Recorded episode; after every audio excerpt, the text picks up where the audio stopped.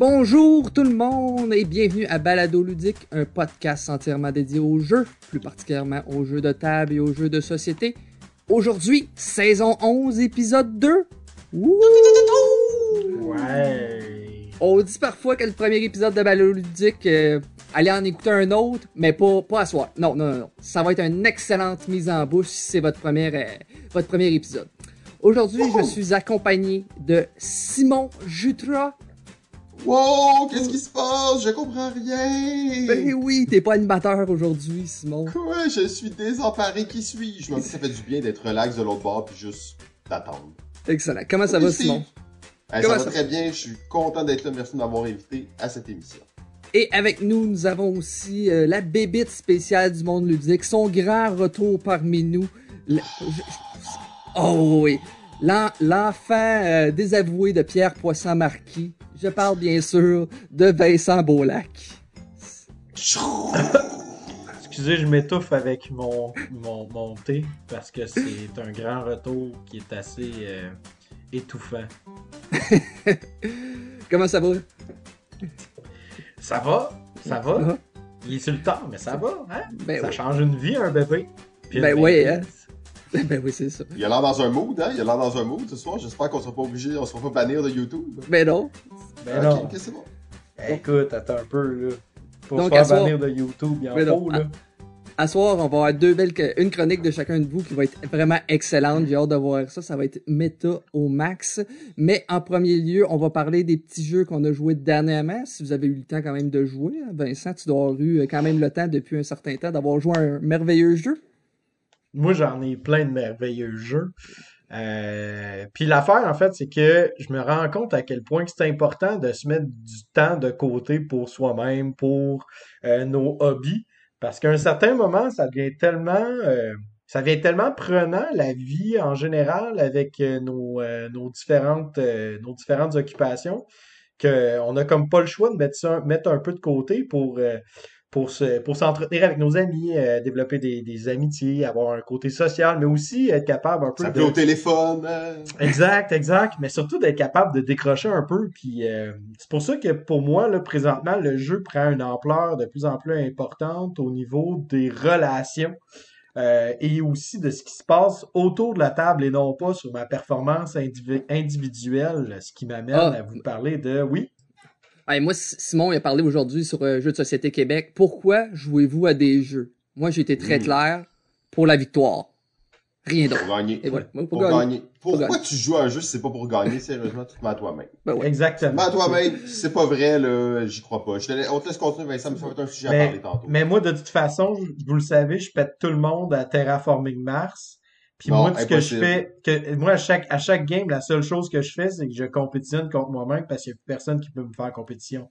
Fait que ce qui importe, c'est Euh, ma on se fait une performance. partie 1v1, Vincent, 1v1, on se rencontre en personne, 1v1, une vraie partie de Ça- Terraforming Mars. Ça va être un zero-sum game, là. Ça va être... euh, Aïe, aïe, aïe. C'est bon, d'entendre ça. c'est Pendant ce temps-là, je vais être à une autre table en train de jouer à un bon jeu. Là. Ça va être merveilleux. exact. Genre site. Non, un bon jeu. Un bon jeu. Mais, euh, mais tout ça pour dire que, euh, ouais, depuis, euh, depuis un certain temps, j'ai vra- j'aime vraiment les jeux qui, qui vont permettre aux joueurs d'avoir une, un, un en- un- une emprise, en fait, sur qu'est-ce qui va se passer, puis aussi sur comment est-ce que les autres joueurs vont agir. Euh, puis là, écoute, j'ai envie de vous jaser d'un jeu vraiment sauté, bizarre, Oh Euh, oui, merci. Qui, qui, et toi, probablement, Simon, t'en as déjà peut-être entendu parler, ça se nomme Kremlin. Kremlin. Kremlin de 1986. Écoute, c'est drôle comme jeu. C'est tellement hilarant. Euh, je vous invite à aller voir la page euh, BGG de Kremlin et d'aller voir en fait une, une image d'une charte qu'il y a sur la longévité de vie de chacun des personnages et la probabilité que ceux-ci meurent après un, roule, un, un lancer de dés. Et le plus ironique là-dedans, c'est que euh, c'est tellement contextuel parce que c'est sur la politique russe. On écrit Euh, ça comment, un- Kremlin, là, pour chercher ça? Kremlin. Donc K-E-R-M comme dans maman, L-I-N N comme dans euh, Nicolas. C'est bon. Euh, pour ceux qui regardent ça sur YouTube, je, je vais mis des beaux petits montages. C'était surtout pour moi. Mais si vous regardez, là, il y y a une, il y a une belle charte en fait qui nous indique que plus nos. euh, ben, je vous explique un peu le, le contexte du jeu avant tout. Euh, on va en fait avoir une, une fiche personnelle où est-ce qu'on va assigner en fait des un vote, euh, un espèce de, de, de- on, on va donner du pouvoir à un certain politicien de notre choix, un candidat. Et ce candidat-là va avoir une force entre 1 et 10. Et tous les joueurs vont faire ça autour de la table. Et cette feuille-là est gardée secrète. Puis, euh, ça, mettons, moi, j'ai trois euh, de, de, votes sur cette personne-là. Ben, j'ai un pouvoir de 3. et là, euh, ça se peut que les autres autour de la table, il y en ait 4 ou 5 ou 10, tu sais, peu importe. Euh, et quand le jeu commence, là, en fait, on va commencer à montrer nos, euh, nos couleurs, on va commencer à mettre de l'influence sur ces personnages-là jusqu'à la limite de cette influence-là. Moi, je pourrais mettre, mettons, deux d'influence, et là, soudainement, c'est moi qui va prendre les décisions par rapport à euh, ce candidat-là, dépendamment de il est où dans la, euh, le- il est où dans le, le, le, le, listing euh, de, de la, la campagne, pas la campagne, oui, la campagne politique, c'est ça. Puis, euh, tous les différents, tous les différents niveaux vont avoir euh, différents, différents impacts. là. On peut, par exemple, euh, décider de, d'investiguer sur un, sur un, un candidat, euh, de pouvoir exiler un candidat en Sibérie. Euh, et le but, en fait, c'est que les candidats sur lesquels on a le plus d'influence ça, euh, arrivent en haut de la pyramide. Et au-dessus de cette pyramide-là, ben, si au début d'une euh, campagne électorale, euh, tu as le plus d'influence sur ce personnage-là, alors tu gagnes un point. Et le premier joueur arrivant à trois points gagne la partie. Euh, et ce qui est vraiment drôle, c'est que dans le jeu, chaque fois qu'on va, on va faire en fait les sept différentes étapes de jeu, euh, et quand on arrive à une étape où est-ce que toi, tu as le plus grand influence, tu lances un dé. Tu lances ce dé-là pour savoir en fait si tu réussis à effectuer l'action ou non. Et tu vas en fait avoir le plus de chances de ton côté si le candidat est vieux. Et plus il est vieux, plus il y a des chances de mourir. Euh, et là, c'est très très drôle parce qu'en fait, c'est que plus tu fais des actions avec un, un personnage, comme par exemple, euh, Simon, si t'as, euh, je sais pas moi, euh, Monsieur euh, casse la baraque parce qu'il y en a vraiment un qui s'appelle comme ça dans le jeu, euh, dans le jeu initial. Euh, tu l'appelles, tu, tu décides de faire trois fois l'action du KGB, ben ton personnage vieillit de trois ans. Et plus qu'il vieillit, plus que ben ça fait en sorte qu'il risque de mourir un moment donné. Fait que c'est tellement drôle parce que tu, pendant, pendant 4-5 rounds, tu peux avoir le, pouvoir sur casse la baraque. À un moment donné, quand il est rendu en haut de la campagne électorale, tu te fais voler l'influence. Mais là, finalement, Steve arrive puis il me vole l'influence. Mais là, toi, finalement, Simon, t'arrives et tu me voles l'influence parce que c'est un jeu comme en simultané. Fait que tout ça pour dire que c'est super random. Euh, il y a de la stratégie, oui.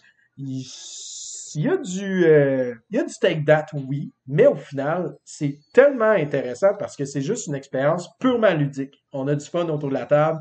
Euh, puis aussi contextuellement, présentement, je trouve que la politique russe, elle parle beaucoup. Ah, ben, très cool. Ça, ça me faisait penser, tu sais, les jeux qui racontent vraiment des histoires. Ouais. T'es là, il se passe de quoi. Oui, Ouais. peut-être que la stratégie est un peu euh, pas au rendez-vous et tout ça, mais il se passe quelque chose et l'histoire se déroule. là, Tu sais, il y a comme, il y a, il y a vraiment une, une narrative qui s'installe. Ouais, il y a une histoire autour de la table qui se passe.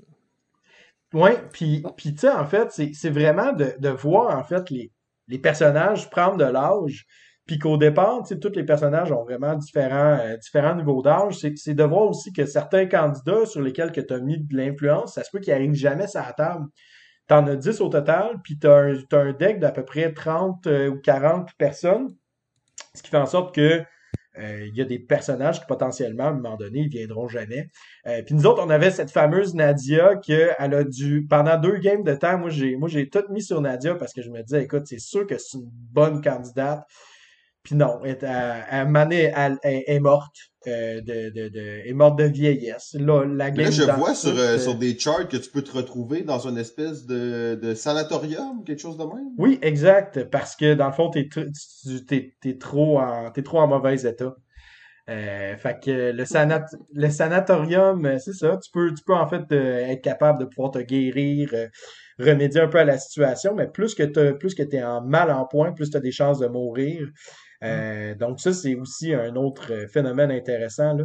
Euh, puis moi, j'ai trouvé la charte super intéressante aussi là, au niveau de, au niveau de comment est-ce qu'on résout les situations. Euh, fait que ça ressemble pas mal à ça, là. Fait que c'est sûr qu'il n'y a pas de. Il y a pas beaucoup, en fait.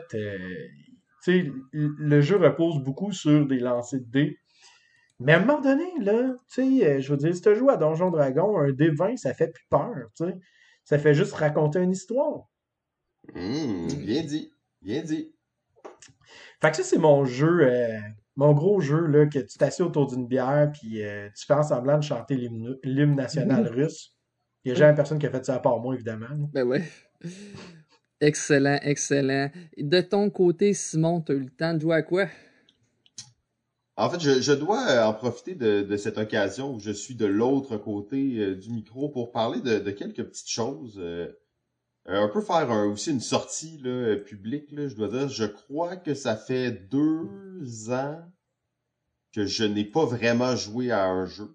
là. Euh, je, peux, je peux vous dire que j'ai joué à aucun jeu qui est sorti en 2021, à moins que je me trompe. Là. Oh! Je connais. Aucun jeu qui est sorti en 2022, bien entendu, ça vient juste de commencer. Et en 2020, euh, j'ai pas joué à beaucoup de jeux qui sont sortis. C'est correct, t'as rien Euh, manqué. Ben, c'est ça que c'est ça qui est fou en plus, c'est que je me dis, je regarde les nouveautés, tu sais, que j'essaie quand même de me tenir au courant malgré tout. Je regarde ça, puis je suis un peu, est-ce que je suis désabusé ou est-ce qu'on est juste comme, bah, c'est bon. Euh, donc, à date, je me sens pas très triste. Par contre, je n'ai jamais autant joué de ma vie et sur une base aussi régulière que depuis ces deux dernières années et demie, en fait.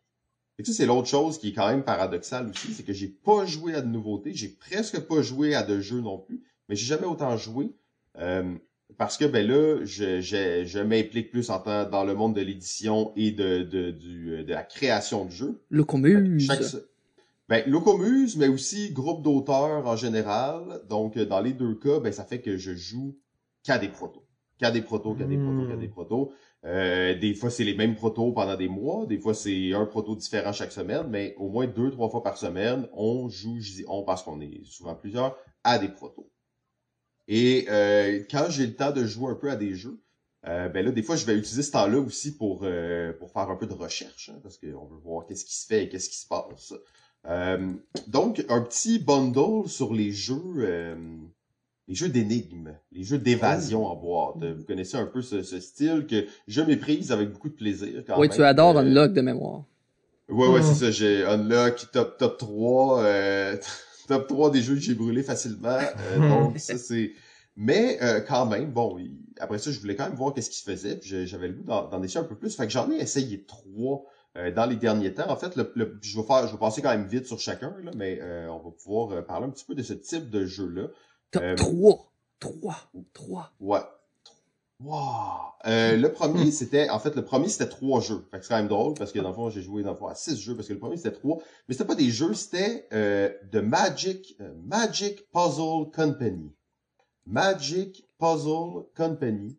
Ça, c'est la bande euh, qui ont travaillé, en tout cas des, des membres de la bande de Cards Against Humanity qui ont sorti ça. C'est trois casse-têtes. Des casse-têtes euh, au sens le plus pur du terme, hein, euh, des, des, des casse-têtes, vraiment, t'as des pièces, des casse-têtes de 1000 pièces. Il y en a trois, ça vient en paquet de trois, il y a trois boîtes. Et c'est un casse-tête euh, assez euh, cool, de bonne qualité, tout ça, pas trop difficile, juste assez. Euh, pour lequel il y a un truc de magie à la fin. Alors, ils sont associés avec un magicien pour faire un truc de magie à la fin avec le casse-tête. Euh, je vais quand même faire quelques spoilers, fait que ceux qui euh, qui veulent pas écouter, ben bouchez-vous les oreilles parce que c'est euh, c'est ça pendant 30 secondes. En même temps, c'est pas si cool là, malgré tout cet aspect-là. C'est comme Ça reste un casse-tête. Ça reste un casse-tête. Le casse-tête en tant que tel était plus fun, mais comme l'espèce de truc à la fin, le, dans le fond, en gros, c'est que les, les, le casse-tête va être fait en espèce de 4 ou 5 morceaux. Tu sais. Là, tu vas bouger les morceaux, puis là, ça va faire un autre dessin, une autre histoire, une autre affaire. Fait que c'est quand même cool, parce que c'est, c'est tough à penser, puis c'est quand même un dessin modulaire là, qui va changer de place et tout ça. Fait que- mais tu sais, c'est trois fois la, même twist sur chacune de ces boîtes-là. Donc, les casse-têtes sont le fun. Je me suis quand même amusé à faire des casse-têtes. Euh, d'ailleurs, j'ai ayant vu ça, j'ai quelqu'un avait vu qu'on faisait des casse-têtes avec euh, avec euh, ma, ma conjointe et ils nous ont donné un casse-tête en cadeau. De l'esti de merde. En fait, je vais vous dire que la plupart des casse-têtes ne méritent pas d'être faits. Désolé pour ceux qui aiment ça, les casse-têtes. on il y a quelqu'un qui a pensé que Simon était rendu à 88 ans. Ouais, c'est ça, exactement. Ils m'ont donné un casse-tête. euh, Le casse-tête pas beau, là, genre que tu veux pas acheter. là, Tu sais, le truc que tu dis, il y a jamais personne qui achète ça, tu le reçois en cadeau. comme- Celui avec un chat sur un divan, là. C'est un Ah, vieux ouais, divan. c'est là. ça. Ouais. un coucher de soleil. En tout cas, on sait pas trop. Bref, euh, ça c'est- c'était ça pour le premier, mais quand même, euh, belle aventure de casse-tête, euh, de qualité. Tu sais, les pièces sont bien faites. Il y a pas d'ambiguïté sur l'endroit où la pièce va. Il y a une histoire qui se raconte quand tu le fais. Tu découvres le paysage en même temps que tu le fais. Donc ça, c'était très cool. Euh, ensuite, le deuxième jeu que j'ai essayé, c'est un Exit. Euh, exit the game, les, les exits standards, les petits, de Cemetery of the, of the Night, donc le cimetière du chevalier. Ah, 2020. 2020, J'ai joué à un jeu sorti en 2020. Ok, ouais, c'était- Et voyons donc. euh, en plus, moi, j'étais assez fan des exits. Là. Je trouvais que c'était ce qui donnait le plus une expérience comme créative et intéressante. Je suis désolé de vous dire, de la pure merde, en fait. C'était absolument affreux. Je me sens mal de vous parler des mauvais jeux, mais je préfère au moins que vous vous fassiez pas euh, avoir à l'acheter. Hey, J'ai détesté les exits. Mais celui-là particulièrement, chaque énigme, c'était comme ah, il me semble qu'on n'aurait jamais pu le trouver si on n'avait pas trouvé les indices. Puis c'était vraiment farfetch, puis ça faisait plus ou moins de sens. Puis, ah non, pourquoi? Hmm. Euh, Et j'ai terminé ça, bien entendu, pour avec euh, un autre jeu qui s'appelle Escape Room The Game. Puzzle Adventure Secrets of Scientists 2021. Ok, donc j'ai un peu menti tantôt déjà.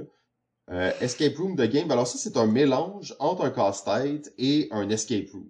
ok? Fait que c'est comme, t'as des, t'as des pièces à ouvrir, là, comme dans un genre de Legacy, t'ouvres les pièces, puis chaque pièce, c'est un petit puzzle qui est une, une vue aérienne là, d'une- de, de, de, de la pièce en tant que telle, là, donc de la chambre. De... Fait que tu sais, ça te fait à la fin une espèce de plateau comme dans Clou. Tu t'as genre le, le, Ouais. le top view de la, la maison ou de la, la mansion. Et ça, c'était très cool. Je dois dire que ça, euh, effectivement, ça m'a fait, euh, ça m'a fait quand même euh, voyager. Ça m'a fait avoir des belles réflexions aussi.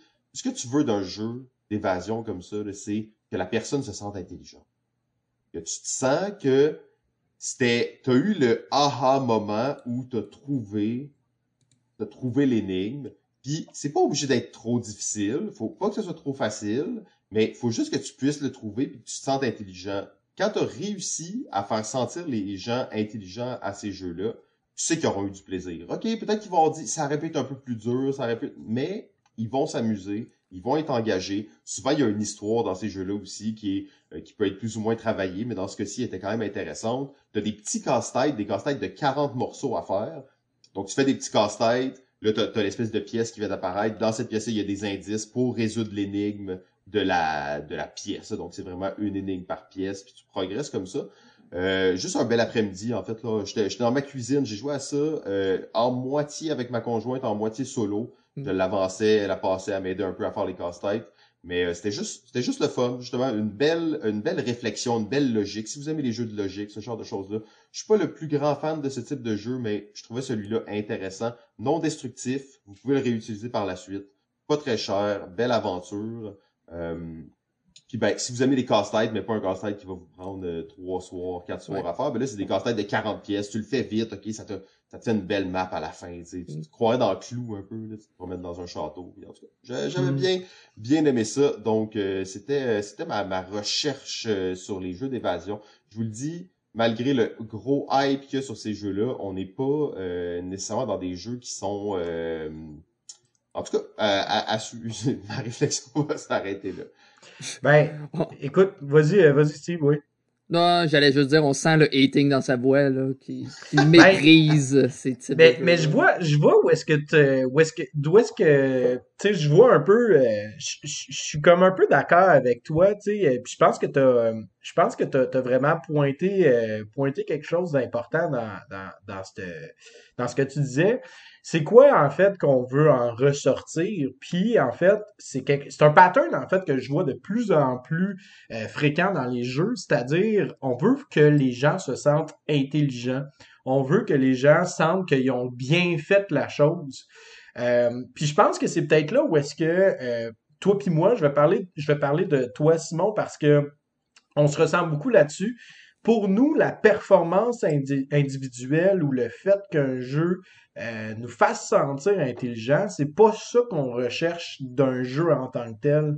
Euh, puis j'irais même jusqu'à dire que je pense pas que initialement le jeu a été fait dans cette optique-là et on est arrivé à cette évolution-là qui est pas nécessairement mal en soi, euh, mais ça fait partie en fait d'une nouvelle école de pensée qui est très euh, qui est très près en fait de notre euh, notre dilemme de performance quotidien où est-ce que des fois Une médaille pour tout le monde. oui, c'est ça. Mais tu sais, c'est parce que on est tellement pris dans des patterns dans notre quotidien où est-ce qu'on se sent tout le temps dans une espèce de spirale qui euh, non-stop, on n'est pas capable d'avoir du contrôle sur quoi que ce soit.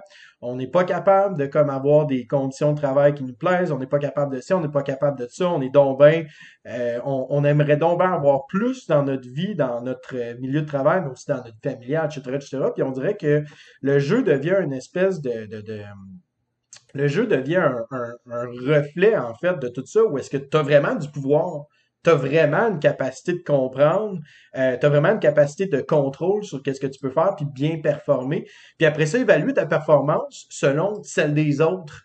Fait que là, tu es capable de dire, ah, ben, j'ai bien performé, contrairement à l'autre qui a pas bien performé, donc je suis meilleur, donc je suis nécessairement plus intelligent.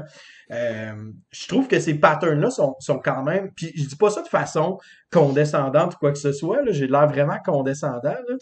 non, c'était beau. Moi, je trouvais que c'était bien dit. Mais effectivement, le jeu est un reflet de l'époque à laquelle on se trouve. Des fois, je trouve même que nous, les jeux qu'on voit, il y a aussi des jeux qui sont très permissifs. Des jeux qui sont comme très.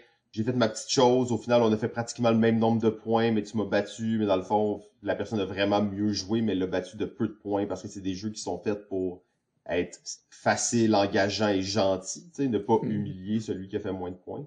Mais euh, oui, je, je vois qu'est-ce que tu veux dire là-dessus. Puis, puis pourtant, en fait, ce qui est tellement ironique, c'est que ce jeu de société-là fait en sorte qu'on se concentre encore plus sur notre performance plutôt que sur qu'est-ce qui s'est passé autour de la table, puis qu'est-ce qu'on a partagé ensemble. Euh, tu sais, quand tu dis, mettons, un exemple sur le bridge, que sont rendus tellement loin dans la, la coopération entre les joueurs que sont obligés d'interdire toute forme de communication non verbale, ça veut dire que tu as Des vraiment... panneaux. Hein? Ouais, c'est Des ça. panneaux. J'ai Tous vu des pas trop des forts. Il y avait déjà de panneaux. Ah oui, tous pas trop fort. Ouais, c'est ça. Mais c'est fou, tu sais, avoir cette, cette, cette, cette communion-là, cette chimie-là avec un autre joueur, faut vraiment que tu ailles jouer énormément avec, avec, avec cette, ce- ce- cette autre personne-là. Euh, mais au-delà de ça, d'être capable de pouvoir le percevoir dans le jeu des autres, c'est vraiment, vraiment intéressant. Mais on est en train un peu, je, je, je- je me demande, est-ce qu'on est en train d'effriter cette, cette, cette- cette nuance-là qu'on a dans le jeu à travers ces, ces jeux-là qui se basent beaucoup sur la performance? Puis pourtant, le jeu, mettons, euh, Escape, Unlock, etc., etc., ce sont, tu sais, c'est des jeux qui sont a priori coopératifs, mais qui malheureusement sont pas. euh, euh, on, il va quand même avoir un, un joueur alpha. Ah, Il y en a toujours un. Ouais. Est-ce que c'est toi ou est-ce que c'est quelqu'un d'autre? C'est J'ai la question. j'ai joué, ouais, j'ai joué dernièrement un jeu coop avec quelqu'un. Puis il me disait non, non, je suis pas joueur alpha. Puis il dit oh, ouais, mais j'ai j'ai pris aucune décision depuis 5 tours. C'est- c'est- c'est- Ah, ben c'était pas toi l'alpha. non, pas, pas, pas en tout cas. Mais c'est- par exemple, on est quand même dans un monde animal, là, tu sais, c'est, tu sais, l'affaire du joueur alpha, c'est à, c'est à toi de prendre ta place, là, tu sais, tu, Oui. tu décides ta position dans la, hi- dans la hiérarchie, là. Mais- aux trois gars de la game, quand ça allait mal, j'y ai fait savoir que, regarde, ta stratégie, C'est de ta faute! Ça C'est de marche ta pas. faute! Ça marche pas. Mais tu sais, un jeu comme Unlock, là, où est-ce qu'on a une pression qui est faite par, par, tu sais, par, par le Ah, biais ouais. d'un. Tu sais, ça, t'as pas le choix à un moment donné, là, tu sais, t'as, un- t'as quelqu'un qui saisit mieux le truc, fait que on y va, puis en ouais, let's go, puis on n'a pas, le- pas le temps de niaiser avec, on n'a pas le temps de s'enfarger dans, dans, dans, le tapis, là, tu sais. Mais dans, dans Unlock, il y a une affaire que je remarque avec ma conjointe. En général, je pense que je, je fais plus de. Je, résous plus d'énigmes. Mais lorsqu'elle en réussit un, puis que moi j'étais fabal là, que je comprenais rien, on dirait qu'elle a une plus grande satisfaction lorsqu'elle résout cette énigme-là. Elle se dit Ah, celui-là, il était pas capable de le faire, donc elle était plus compliquée, mais moi je l'ai eu.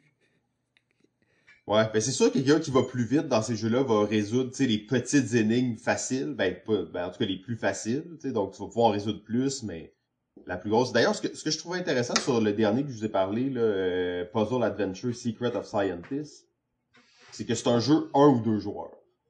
Un jeu où tu joues jusqu'à six, l'autre table, c'est écrit comme un jeu un ou deux joueurs. Oui, il y a rien qui t'empêche de jouer à plus parce que t'as pas de rôle, mais il, pr- tu sais, il le présente quand même d'une façon où tu te dis, OK, à deux, c'est logique, il y a plein de choses à faire, puis ça fait du sens, il y a pas tout le monde qui t'arrête de se piler ses pieds. Euh, mais euh, oui, c'est ça, ça c'est le joueur alpha, ça c'est une autre question. Mais, Pas mais, plus à ça. mais, mais tu vois, d'un- de l'autre côté, tu, me- tu sais, tu parles de ça, puis tu sais, d'un joueur, d'un jeu à un ou deux joueurs, ça me fait, j'ai de l'air de sauter du coq à mais pas pas en tout. Ben non, Charles- ensemble, je sais qu'est-ce que tu vas dire, là, l'expérience autour de la table. Mais Sherlock Holmes Détective Conseil, ou des Mmh. jeux comme, tu sais, je veux dire, ce joueur-là, que tu y crois ou non, le joueur alpha, on va dire le joueur, le leader autour euh, de, de la table, dans le salon. Un joueur bref. alpha, c'est un bon terme. ça. OK. Fait que joueur, ce, ce, ce dit joueur alpha-là, je m'excuse, mais tu sais, si tu nous envoies, mettons, au, au cocher, puis qu'on n'a pas d'affaires pantoute au cocher, puis que là, dans, dans le livre, ça dit comme, ben, le cocher vous dit, désolé, monsieur, j'ai ma run à J'ai une faire. idée de quoi vous nous parlez. Il prend son trou, le joueur alpha, il ferme sa gueule, puis il dit aux autres comme, ouais, mais qu'est-ce que vous en pensez finalement? Ça, je trouve ça intéressant comme twist, tu sais. Mais Parce il y a tellement de- d'informations aussi à retenir dans Sherlock Holmes Détective Conseil. Là. Oui, Puis tu sais, c'est parce que tout le monde va retenir des brides d'informations différentes. Tu sais, tandis que dans. Puis je pense que c'est peut-être ça où est-ce que moi, ça, ça m'interpelle vraiment moins. Euh, tu sais, purement anecdotique, moi, je suis allé souvent faire des, euh, des escape, Ouais, des escape rooms. personne. Là. À moi, à Montréal. aussi. Puis là, Mané, t'arrives à la fin, pis t'es comme, hey, on n'a pas résolu, pis ça. Puis là, la personne, elle arrive, tu sais, très stéréotypé, tu sais, tu sais, très stéréotypé, genre du gars qui, qui, qui possède un, un, un, euh, un escape room, là, tu sais. Oh, attention, on va se faire plein d'ennemis là, parmi la communauté des propriétaires d'escape room. C'est une, euh, un syndicat très puissant au Québec. Mais tu sais, la personne, elle arrive, puis là, elle t'explique toute sa logique. Puis là, tu fais, ça fait du sens dans ta tête. C'est de l'estime de merde. Ben, c'est parce que comment tu veux, que je le sache, moi? Fuck, man, tu sais, tu me dis, ah, là, t'avais un Y là, puis t'avais un I en sang en haut, puis là, que tu t'avais... places le prisme sur cette ligne qui était là quand t'enlevais le livre. puis là, tu mettais Ouais. une lampe de poche ici, tu changeais la batterie, tu mettais une... Fallait là, l'armoire, puis là, il y avait des trous dans l'armoire, puis là, ça pointait quelque chose sur le mur. Puis là, si tu le faisais à l'envers, ça faisait D-I-Y, ça faisait do it yourself. Tu sais, puis là, c'est comme, OK, man, où c'est que tu t'en vas avec tes skis dans le bain, genre? Je viens de payer 50$ pour me faire dire j'aurais dû être dans ta tête, tu sais. C'est... Euh, ben, en fait, tu vois, le, le, le exit qu'on a fait, on l'avait fait à Noël avec mon frère, il était tard, tout le monde était couché, on commence ça, je te dis, chaque énigme, on était comme, ok, rendu à la fin, on faisait juste checker les indices, on disait, ah, de la grosse merde, on jetait ça. Euh, effectivement, c'était, c'était un peu, euh, un peu triste comme, euh, comme histoire, mais il y a tout un art là-dedans, puis comme c'est vraiment populaire, c'est dur de, parce que ces jeux-là, ils ont leur valeur, ils ont leur raison, j'adore les jeux d'énigmes, les jeux de puzzle, les jeux de tout ça, tu sais, ça crée vraiment une réflexion intéressante, mais il faut que ça soit vraiment bien pensé. Il faut que ça soit adapté au niveau de la personne qui va être là. Il y a comme toute une façon de faire pour que ça sorte bien. Puis, veux, veux pas, quand il y en a trop qui sortent trop vite, c'est sûr qu'il y en a qui vont rater ils vont rater la marque, là, la zone payante. Puis, j'irais même jusqu'à dire que faut vraiment que tu changes euh, tes- les joueurs qui vont jouer à ton prototype parce que sinon, ils vont s'habituer à ton type de design puis ils vont commencer à percevoir des patterns puis ils vont savoir que ton pattern, c'est ça. Mais tu sais, mettons, Ginette du Saguenay, 54 ans, qui se fait proposer ça par Sébastien de la Ribambelle, euh, je sais pas si ça existe là, comme, comme nom de magasin, mais tu sais, Ribambelle de, de Chicoutimi. Que t'aurais pu en prendre un vrai, on aurait pu faire une promo, leur dire, Hey, on parle de vous. Bon, ben, euh, écoute, euh. Tu sais, Daniel de la revanche, euh, tu sais. non, mais Danny de la revanche, tu sais, par exemple, qui dit, tu sais, qui propose ça, puis que là, elle, elle achète ça, puis que là, son kid de 20, 20, 25 ans, il joue avec elle. Mais là, les deux vont être perdus, là. Tu sais, ils vont faire comme, OK, mais comment tu voulais que je le sache? Designer allemand de 60 ans qui habite à 5000 kilomètres de chez moi, tu sais. puis qu'on parle même pas la même langue. Puis là, pour toi, c'est purement logique parce que tu as un doctorat en, euh, en neurosciences, mais moi, non, tu sais. bon. Sur ce, on était, on était encore dans les trous, hein, les boys. Euh, on... on a-tu, on a-tu fini les, on a-tu, euh, on a-tu dépassé le temps? Euh, JF est pas là, on a le temps qu'on veut. Oh yes, party! bon, je vais y aller avec mon troisième jeu là. On va, on va sortir de vos choses là. C'est un peu euro là. C'est plate, plate. Des tracks là, ça finit plus. Euh, c'est un jeu de 2000. plus fun. Ah oui, ben ouais. c'est un Eurogamer, qu'est-ce que tu veux? Je parle d'un jeu de 2020 qui a quand même une belle interaction, que je vais rejoindre un petit peu euh, justement Vincent là-dessus. C'est le jeu Merv The Earth of the Silk Road. C'est un jeu purement de track justement avec euh, une rondelle d'action. C'est euh, si on prend une partie à deux joueurs en plus, j'en ai parlé un peu au premier épisode avec le dummy player justement qui, est bien le fun si vous avez euh, justement une rondelle, mais vous pouvez juste avancer dans les quatre prochaines cases. Le premier joueur va avancer, va faire une action dans cette rangée-là qui va être d'environ 16. Il va euh, on va avoir fait une ville au, milieu qui va être 5 tuiles que vous allez avoir accès dans votre rangée, sauf si vous prenez celle du milieu, vous n'avez juste 4. Donc vous faites l'action et vous faites un bâtiment à cet emplacement-là. Le prochain joueur ne pourra pas choisir évidemment cette rangée-là. Il va aller dans une autre rangée, va faire une action, va mettre un de ses bâtiments. Après ça, on va passer à la prochaine section. L'affaire, c'est que si vous faites un bâtiment qui tombe dans la même rangée du premier bâtiment que vous aviez fait, vous allez récolter des ressources sur les deux bâtiments de votre couleur. Si plus tard, ben, il y en a trois de votre couleur, vous avez ramassé trois de cette couleur-là. Donc, vous avez intérêt à mettre tous vos bâtiments dans des rangées correspondantes. Puis les ressources, justement, c'est des beaux petits cubes en bois. Même le jeu, il, ne donne même pas la peine de dire c'est quoi des épices. Non, tu prends un, cube orange, tu prends un cube mauve, tu prends un cube bleu. Ça, on aime ça. C'est ça. Dans les règles, c'est propre. C'est propre. Ben, dans les règles, là, s'il me parle de curcuma, ah, son curcuma, son curcuma, il est-tu orange, il est-tu rouge, il est-tu jaune? En ça se dit comment, curcuma, curcuma? c'est ça. C'est ça. Fait que, ils ne pas là-dedans.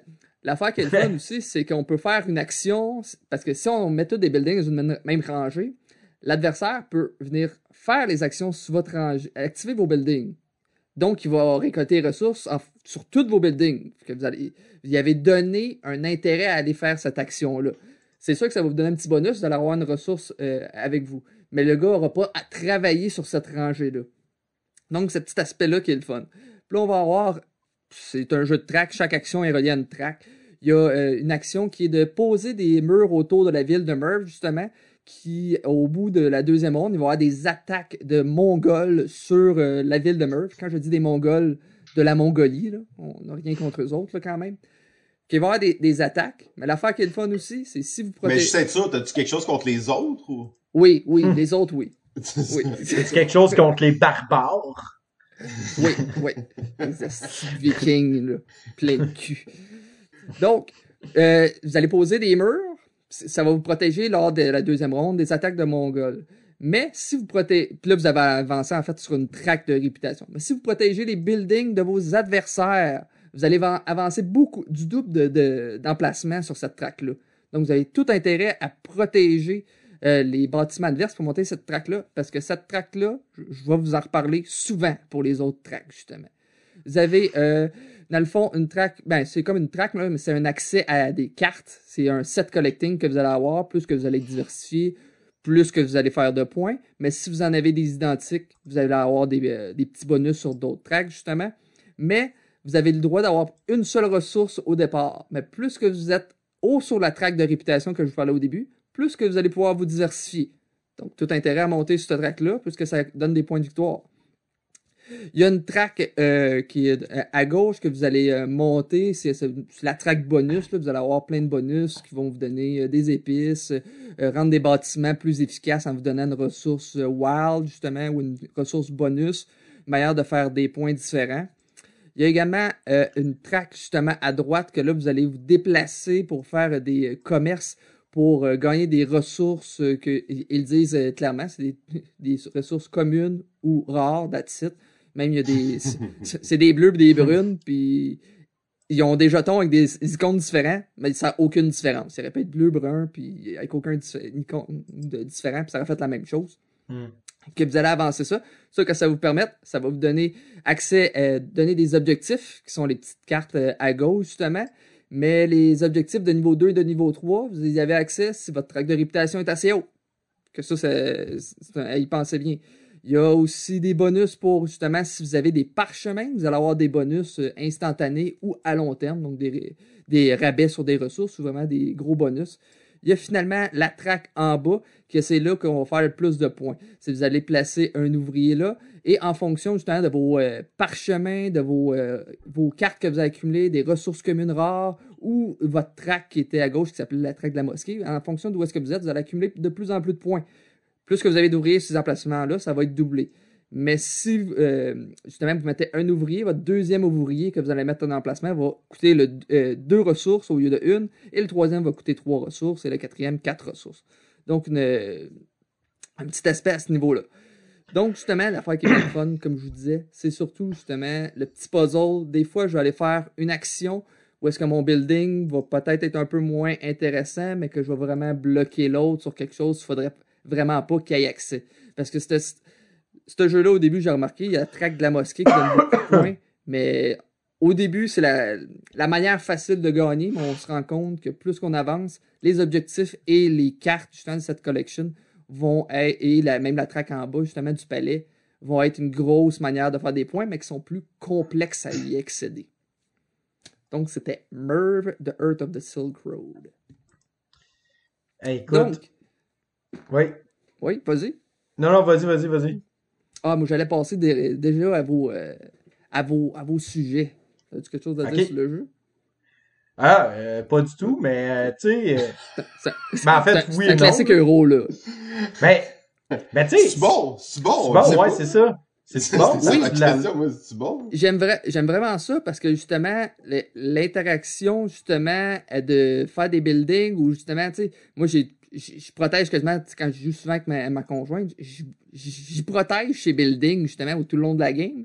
Elle a fait juste protéger ses buildings. Elle dit Hey, lui, il va manger de la merde, il se ramassera avec les Mongols, puis ça va tout démolir son affaire, justement. Parce que plus vous avez building, plus ça va faire de points à la fin de la, partie. Mais moi, je me booste, justement, ça attraque, j'ai accès à un paquet d'affaires, justement. Mais justement, le petit, euh, les rondelles d'action, j'adore ça, tu sais, comme dans Teotihuacan, j'aime bien ça. Mais c'est justement le petit aspect le fun. Surtout à deux joueurs, je trouve qu'il y a en plus un petit mini-game avec le demi-player qui est intéressant. Euh, c'est, dans le fond, le premier joueur va avancer le demi-player dans une rangée, mais le deuxième joueur va choisir quel bâtiment il, s'en va mettre un building. Donc, on va pouvoir utiliser les buildings du, euh, du demi-player pour l'utiliser. Mais tu sais, des fois, on va mettre un building sur un, un, emplacement qui est plus intéressant pour le premier joueur, qu'il ne pourra pas aller construire un building futurement sur cet emplacement-là. C'est un petit aspect bien fun avec le demi-player mm. à deux. Puis, ben, est-ce que tu y joues souvent? C'est un jeu qui dure combien de temps à peu près? À, deux, là, une heure et quart. Une heure et quart, c'est réglé. Euh, c'est sûr, placer le jeu, ça peut prendre un certain temps parce que toutes les tuiles au milieu de la table sont toutes de manière aléatoire. Il y a aussi, justement, quand vous prenez une dérangée au milieu, il y a des chameaux, là. Il y a moins d'emplacement pour mettre vos buildings mais vous avez une action bonus qui peut être de placer un chameau et avoir une ressource, pouvoir monter une traque, des petits bonus. Donc, vous avez accès à des petits bonus parce que vous avez des, chameaux que vous allez pouvoir mettre à certains emplacements pour faire une action euh, plus facilement. C'est-tu, c'est-tu complexe comme jeu en tant que tel? Je dirais, tu sais, pour nous autres, ça va être dans le médium, mais pour la moyenne, je dirais que c'est un médium heavy. C'est justement parce qu'il y a quand même beaucoup de stock, mais une fois une ronde faite, on comprend tout ce qui se passe autour de la table. OK. Euh, oui, vas-y. on, va passer aux chroniques, là, parce que JF va venir nous taper ses doigts justement dans le chat quand il va nous parler de ça. Là. Donc, on va commencer justement avec. on va commencer. Je sens que ça va être. On va y aller méta, là. On va y aller justement avec Simon, justement, pour sa chronique de qu'est-ce que tu vas nous parler cette semaine. Oh, yo, euh... Oui, euh, bon. Il est pas prêt. Non, j'étais pas prêt pas tout pour ça. J'étais en train de l'écrire là. là tu veux-tu. Ben écoute, tu veux-tu j'y aille? Alors, on peut pas disrespect l'animateur comme ça dès, le début. là. Non, non, Vincent, si c'est un gars plus prêt dans la vie, là, on va y laisser la place, là, tu sais. Non, non, c'est correct, c'est correct, c'est bon. En fait, c'est que j'avais commencé à faire une chronique. Vous, vous voyez d'ailleurs les bases de cette chronique. J'ai posé une question sur euh, jeux de société QC. J'ai dit pourquoi jouer. Pourquoi on, oublie souvent cette question fondamentale. Pourquoi est-ce que vous jouez à des jeux de société? Pour gagner. comme, ah. Ben, en fait, euh, ça c'est ma nouvelle réflexion. Je me dis ceux qui jouent pas pour gagner, sérieusement, je, je, premièrement, je vous crois pas. Et deuxièmement, vous ne, vous Hey, ne hey. respectez pas le hobby, là. Vous Hey, ne attends un respectez peu, pas le attends. hobby.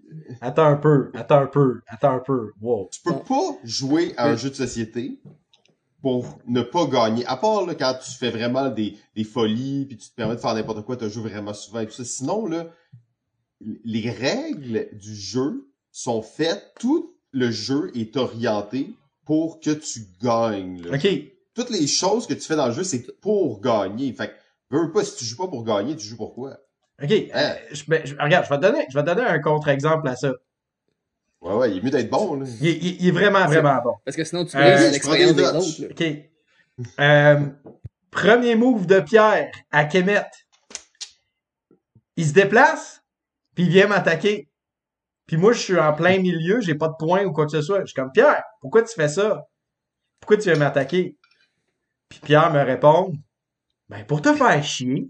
Ben oui. Ben oui. Oui, oui, sauf que ça, c'est une de ses façons de gagner à Pierre. Je, non, mais je vais- non, mais je vais te donner un autre, je vais donner un autre exemple. Si ça inclut Pierre, ça compte pas, ok? Si t'es un, un troll, ça compte pas, là. Je- Attends, ça, ça, ça peut pas Qu'est-ce que j'ai Ben fait non. à Indonésia, Vincent? Écoute, C'était ma cible. Ben non, mais regarde, je pense que je, je pense que là où est-ce que je suis en désaccord avec ça, c'est que oui, pourquoi est-ce qu'on joue, mais c'est quoi aussi le but du jeu qui est devant, qui est sur la table? Si ton but dans Kremlin, c'est de gagner, si tu vas avoir une mauvaise soirée, tu vas vraiment, vraiment te faire chier. Tu comprends?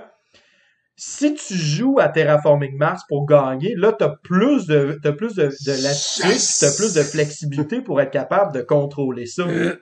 Je pense que à ce niveau-là, ça dépend vraiment du jeu auquel tu joues, pis ça dépend aussi des gens autour de la table, tu sais.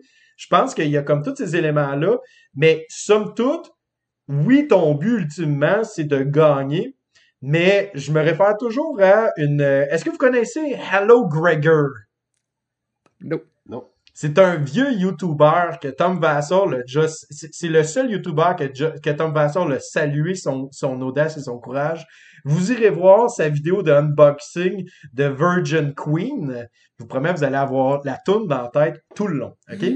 Euh, lui, à un moment donné, dans un podcast, il a dit la victoire devrait être perçue comme une mécanique, comme n'importe quelle autre mécanique dans un jeu, et ne devrait jamais être une finalité au jeu en soi, mais simplement un moyen pour arriver à la finalité du jeu en question.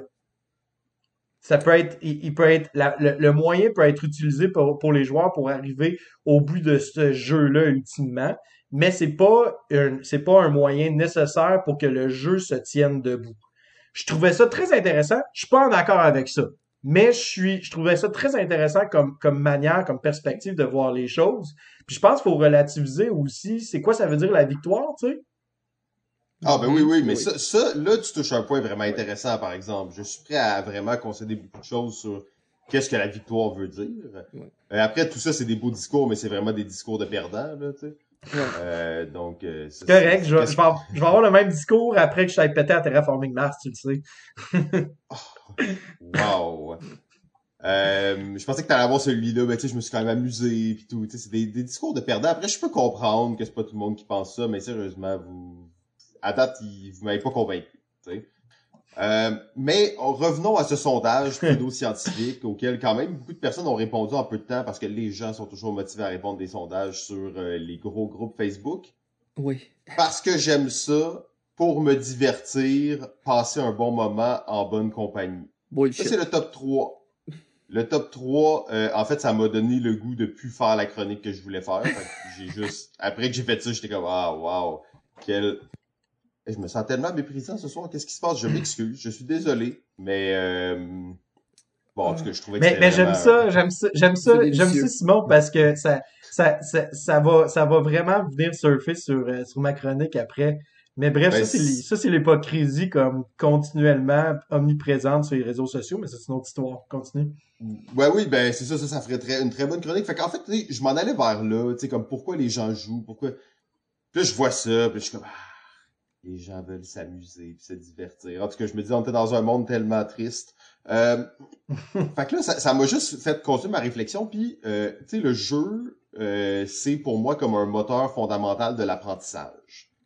Donc, autant le jeu de société peut l'être, mais le jeu, au général, sait Balado dit que c'est un podcast de jeu en général. Fait que je vais me permettre d'aller un peu à l'extérieur des jeux de société parce que je regardais ça, puis là, j'étais ah, là, donc, j'ai dit, OK, c'est bon, je suis vraiment dans cette réflexion ces temps-ci sur ce moteur fondamental de l'apprentissage. Donc, j'irai avec ça.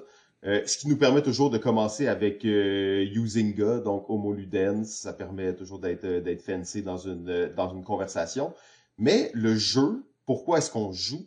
Euh, et aussi comment est-ce qu'on joue, qu'est-ce qu'est un jeu? Bref, une de, de- des, fameuses réflexions, c'est qu'est-ce qu'un jeu? Donc un jeu devrait être volontaire, devrait être circonscrit à un espace et un temps. C'est ce qu'on va appeler le cercle magique pour les gens qui sont initiés. Je vais très vite là-dessus, c'est pas le but de la, chronique. Doit être euh, motivé euh, intrinsèquement. Donc même qu'on pourrait dire que les, les joueurs de hockey professionnels ne jouent pas au hockey. En fait, ils sont payés pour jouer au hockey. Donc il n'y a pas une motivation euh, interne propre à la personne. Donc, ils, ils, ils doivent, peuvent en retirer quelque chose, devenir plus fort, devenir meilleur, mais ils ne peuvent pas être nourris pour cette activité-là. Et le plus important, ça doit être le fun, bien entendu. Euh, après ça, on se rend compte que le jeu n'est vraiment pas exclusif à l'humain en tant que tel. Euh, les animaux jouaient bien avant. Ils ont pas. D'ailleurs, dans ce même livre, il y a une phrase qui est quand même intéressante. C'est les animaux n'ont pas attendu après les humains pour leur apprendre à jouer. Et ils jouaient bien avant, donc qui était aussi une forme d'apprentissage. Donc, un mécanisme, un comportement essentiel à l'évolution, à la survie d'une espèce. Euh, donc, c'est quand même très fou. Puis d'ailleurs, dans les, dans les réflexions qu'il y avait, là, on disait pour gagner, ok, oui, pour gagner, mais euh, pour s'entraîner le muscle cérébral, pour euh, affûter sa logique, son esprit. Tu te rends compte, les gens qui jouent à des jeux de société, souvent, ça c'est un mini, mini exemple, sont bien plus efficaces que la moyenne des gens à faire des petits calculs mentaux. Maintenant, les gens sont rendus terribles à faire des petits... Oui, il y a des, gens qui sont très bons, mais la plupart du commun des mortels, faire des petits calculs mentaux, ils ont beaucoup de difficultés, mais des gens qui jouent beaucoup à des jeux de table, OK, c'est beaucoup plus facile pour eux. Donc, c'est un petit exemple là-dessus, juste pour montrer à quel point le jeu est intéressant. Et ça m'amène donc au sujet du jour, long préambule, pour dire que finalement, j'ai décidé de vous parler aujourd'hui du concept de jeu risqué. Euh, le concept de jeu risqué. Et là, c'est un concept controversé parce qu'on est dans le monde de la, péda- de la pédagogie et même de la petite enfance.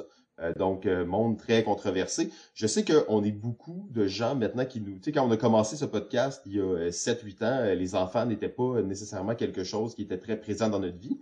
Mais là, de plus en plus, nous avons des enfants, nos amis ont des enfants, les gens qu'on côtoie ont des petits-enfants autour de nous. Donc, on commence à être des parents qui côtoient des enfants plus jeunes. Et le jeu risqué, c'est en fait quelque chose qui est vraiment relié au monde de la petite enfance. C'est une manière de jouer. On va appeler ça aussi le jeu libre dans plusieurs contextes. Et euh, moi, je parle surtout de ça euh, dans le terme euh, le jeu aventureux. Alors, ça peut sembler, on est, on est parti de loin pour arriver ici, mais je pense que ça va être intéressant parce que on se rend compte depuis plusieurs années que le jeu pour les enfants est de plus en plus encadré et de plus en plus sécure.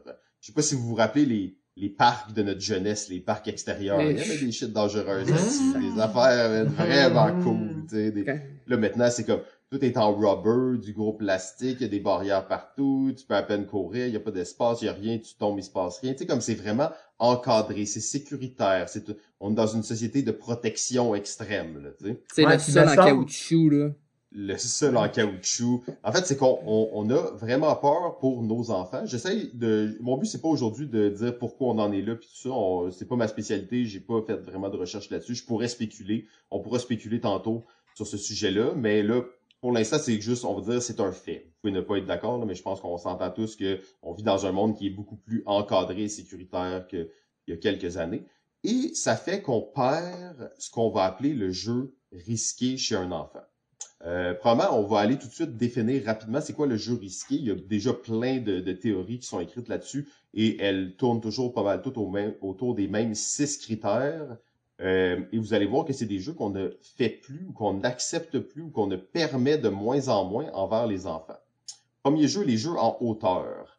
Donc moi, quand j'étais jeune, je grimpais dans les arbres, je grimpais sur mon divan même, puis je sautais sur une petite auto, genre, en tout cas, j'adorais ça. Euh, mais là, maintenant, là, c'est les enfants. Oh non, monte pas sur la chaise. Et, là, je dis ça, je généralise beaucoup. Là. En fait, si vous faites pas partie de ces gens-là, tant mieux. Si vous en faites partie, je suis désolé, vous allez vous sentir mal dans 10 minutes. Euh, fait que ça, c'est comme on voit vraiment une panique qui, se fait. Euh, aussi la vitesse, donc d'aller vite en vélo, d'aller vite comme de courir dans une maison. Tellement d'enfants ont pas le droit de courir dans leur maison. Je veux dire, euh, encore une fois, je m'excuse si vous permettez pas à vos enfants de courir dans la maison, mais... Ma conjointe écoutera jamais ce podcast. Là. Vous devez vous questionner sérieusement sur la chose. Euh, ensuite, les vrais outils. Euh, les vrais outils. Il y a, bon, nous, on a un petit garçon, là, il, y a, bientôt trois ans, et tu sais, je veux dire, tu sais, il y a des petits tournevis jouets. En fait, je suis un de ses amis, là, il y avait des petits tournevis jouets, puis des petits écrous. Tu sais, c'est bien cool, mais en même temps, c'est c'est pareil comme le vrai truc, mais juste comme faut que tu l'achètes jouet puis ça te sert à rien. mais dans le fond, laissons jouer les enfants avec des vrais objets, des vrais outils. Une bonne drill. mon fils, euh, il, a déjà utilisé une drill sous supervision. Euh, il, il, coupe ses pommes avec un couteau. Euh, un vrai couteau coupant. Oh, non, un vrai couteau coupant en bois. On lui a acheté un couteau en bois. Qu'est-ce que tu voulais qu'il foute avec un couteau en bois? Je, je l'ai à couper une carotte avec ça. Oui, c'est vraiment cool. L'enfant, il a son petit couteau pour lui. Je dis pas que c'est complètement mauvais, là, mais on en a acheté deux des couteaux de même. Puis je veux dire, à la fin, il aimait ça le vrai couteau qui coupait la pomme pour de vrai. C'est ce que je fasse. C'est un vrai outil. Là. Euh, en ben fait, les éléments dangereux, l'eau, le feu. Le feu, ah, approche-toi pas trop près du feu. Je comprends que tu vas pas laisser courir un enfant d'un an dans un feu, c'est pas ça l'idée. Mais tu sais, je veux dire, un feu, c'est pas à cause que t'es à deux mètres d'un feu que tu vas, tu vas faire une combustion spontanée puis tu vas mourir, Ou trop près de la piscine. Oh non, il est trop près de la piscine. Et s'il tombait dans la piscine, qu'est-ce qui arrivait? Une meilleure, un des meilleurs exemples, ok? Je, je suis chez nous l'été. Un de mes amis est là avec son petit garçon de deux ans. Puis le petit gars, il a un peu peur de la piscine, ok? Il se promène sur le bord de la piscine. Puis là, il a un peu peur. Puis je dis, T'inquiète pas, euh, le nom du petit gars, si tu tombes, on va te ramasser, ben tu sais. Fait que tu l'as garoché. Non, non, non, le père me regarde et dit, dis pas ça, tu parles de tomber dans l'eau, t'es un criminel de guerre. c'est là que Simon l'a kické dans la piscine. Ouais, c'est c'est le, le, j'avais plus le choix là rendu là, il fallait quand même que, que je, je, préserve euh, cet enfant. Tu sais. euh, ensuite, le chamaillage, les jeux de, tu sais, les, les, les turbulents, là, tu sais, la lutte. Je sais pas si vous vous rappelez, il y a quelques années, on, il y avait une école, je sais pas trop où au Québec, qui avait fait une zone de jeux turbulents. Tu sais, ça avait fait un gros tollé. Ils vont laisser les enfants faire du, du chamaillage à l'école. Maintenant, je vous dis, vous mettez deux enfants ensemble, là, dès qu'il y en a un qui s'approche de l'autre, toutes les trois, quatre têtes de parents qui se lèvent, il, va y prendre son jouet. Oh, mais là, donne-lui son jouet, partage avec lui tout de suite, donne-lui maintenant avant qu'il te le demande, avant qu'il essaie de te l'enlever des mains, puis peut-être que vous allez vous chicaner, peut-être que vous allez être triste. C'est comme, wow! c'est rendu, ils peuvent même pas s'approcher, parce que là, il y en a peut-être un qui va prendre le jouet de l'autre, là, l'autre qui va pleurer, puis là, on sait pas trop qu'est-ce qui se passe. Fait que ça, c'est vraiment, ça, c'est le comportement pour moi qui me trouble le plus personnellement en tant que, que parent, tu sais, de pas laisser les enfants un peu découvrir. Se tirailler, tu sais, je il faut bien qu'ils qu checkent ça. Et euh, les jeux, là, ça c'est le, le, pas une sorte le plus controversé, c'est le dernier, les jeux de disparition, ça veut dire laisser à l'enfant la chance de se perdre. Je vous dis pas de l'envoyer dans une forêt, donner une boussole, puis dire reviens dans deux ans, là, mais va Disney là, puis euh, la, la, la, chance de se perdre, d'explorer des lieux plus vastes, puis tu sais de tout ça. Fait que il y a plein d'études sur le jeu risqué, je vous dis, allez voir ça. C'est un domaine qui a énormément de matière et d'études très contemporains comme sujet. Les personnes, les enfants exposés à des concepts de jeux risqués sont moins anxieuses, développent des habiletés motrices euh, plus vite et de meilleure qualité, savent mieux gérer les risques, savent mieux gérer les conflits, ont moins de difficultés à s'affirmer, sont plus capables de connaître leurs limites et ceux des autres, apprentissage accru, sens de l'orientation plus développé, persévérance, créativité, confiance et estime de soi, comprendre les concepts de sécurité, autonomisation, euh, et bref, je, continue d'en passer là-dessus. On, on sait vraiment plus dans les, jeux de table, mais je trouve que c'est quand même une réflexion en tant que société qui est importante d'avoir sur comment est-ce qu'on permet aux enfants de jouer, en fait. Euh, D'ailleurs, j'avais entendu dans une, dans une conférence sur ce sujet-là, la posture du parent dans le jeu de l'enfant, c'est la posture, la posture idéale, c'est la posture de l'observateur actif. Je regarde qu'est-ce que tu fais, et je reconnais ce que tu fais, mais je n'interviens pas. Euh, fait que je, je, je, je, je vais comme arrêter là-dessus parce que je me dis ça va amener des échanges. Ça a mis un peu le terrain sur cette, euh, cette réflexion-là. Je sais que vous avez aussi des enfants. Vous n'êtes pas obligé de parler de votre propre expérience personnelle. Là. Je voulais pas vous confronter avec un, ce genre de dilemme euh, moral, mais euh, ça occupe une grande partie de mes réflexions euh, quotidiennes euh, avec, avec notre enfant. écoute, moi je suis. écoute, il y a plein, il y a plein d'affaires qui pop là. ben, ben tu sais, en fait, la, la, je vais, je veux faire un pa je, je, je veux parler un peu euh, moi de façon anecdotique avec ma petite, euh, la perspective que j'ai en tant que parent, puis après ça, je veux faire un parallèle avec le jeu de société dans ce que tu dis.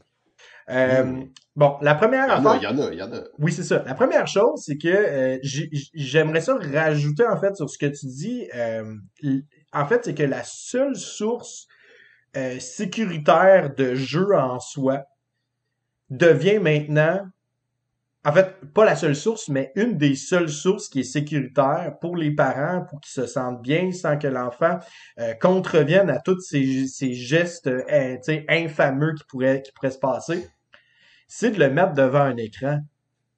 Ah oui, ça c'est fou. Ça c'est incroyable. Moi, ma petite, elle a, elle a un an et demi et on a une politique euh, no fucking screen avant deux ans. OK? Euh, et, et pour nous, c'est vraiment, vraiment important. Euh, maintenant, bon, je montre quelques chansons qu'elle entend à la garderie, puis tout ça, juste pour faire le parallèle, juste pour que, tu sais, il y ait cette, cette interaction-là. Mais il y a des parents que littéralement, ils ne mettent pas de cadre par rapport à ça, ce qui fait en sorte que ça devient des enfants zombies. Euh, puis ça devient, des enfants aussi qui ne sont plus capables de jouer une fois que euh, l'écran disparaît. Euh, puis en fait c'est que je pense que à chaque âge vient chaque défi, chaque obstacle, mais aussi chaque apprentissage. Ou est-ce que, tu sais, par exemple, mettons, je, je vais parler de ma fille. Moi, c'est sûr certain qu'elle a un an et demi. Je veux pas qu'elle se lève sur le sofa parce que à un an et demi, euh, ça fait trois mois que tu viens d'apprendre à marcher dans la vie. Ça me tente pas que tu te pètes, tu te pètes la marboulette. À deux, trois ans, quand elle va être bonne, puis ça, je vais avoir plus de liberté, mais encore là, moi, je suis un peu un, papa fou, tu sais. Euh, je le sais, tu sais, parce que... Mais il aïe, aïe, aïe, aïe, aïe. Je vais te relire ça. Personne moins anxieuse, motrice, développée, gestion des risques. Oui, c'est ça. Mais tu sais, c'est parce qu'en tant que tel, c'est que, tu sais, je pense, je, pense que, tu sais, il y a un niveau d'âge aussi. Tu sais, là, présentement, elle a appris à grimper sur le divan par elle-même. Là, après ça, elle va, elle va apprendre de l'équilibre, elle va apprendre différents éléments qui, une fois que qu'on voit qu'elle les maîtrise bien, puis qu'elle est capable de pouvoir l'appliquer dans un jeu, et non pas juste je me lève debout pour faire réagir tout le monde autour de moi. Euh, je pense que là, après ça, il y a une manière de pouvoir le structurer puis que ça l'aide l'allure. Euh, un peu comme quand on sautait dans le lit de nos parents quand on était jeunes. Là. Puis là, c'était comme Ah, arrêtez ça parce que les springs vont, vont devenir vieux puis dégueulasses. À cette heure, c'est ne le faites pas car vous pourriez tomber puis vous casser la marboulette. Il y a une chance sur 100 que ça l'arrive. Donc, ça va t'arriver à toi seulement. Euh, fait que je pense que ça, en tant que tel, c'est important aussi de le distinguer dans, dans ton dans, dans ton dans ton dans ce que tu ce que apportes.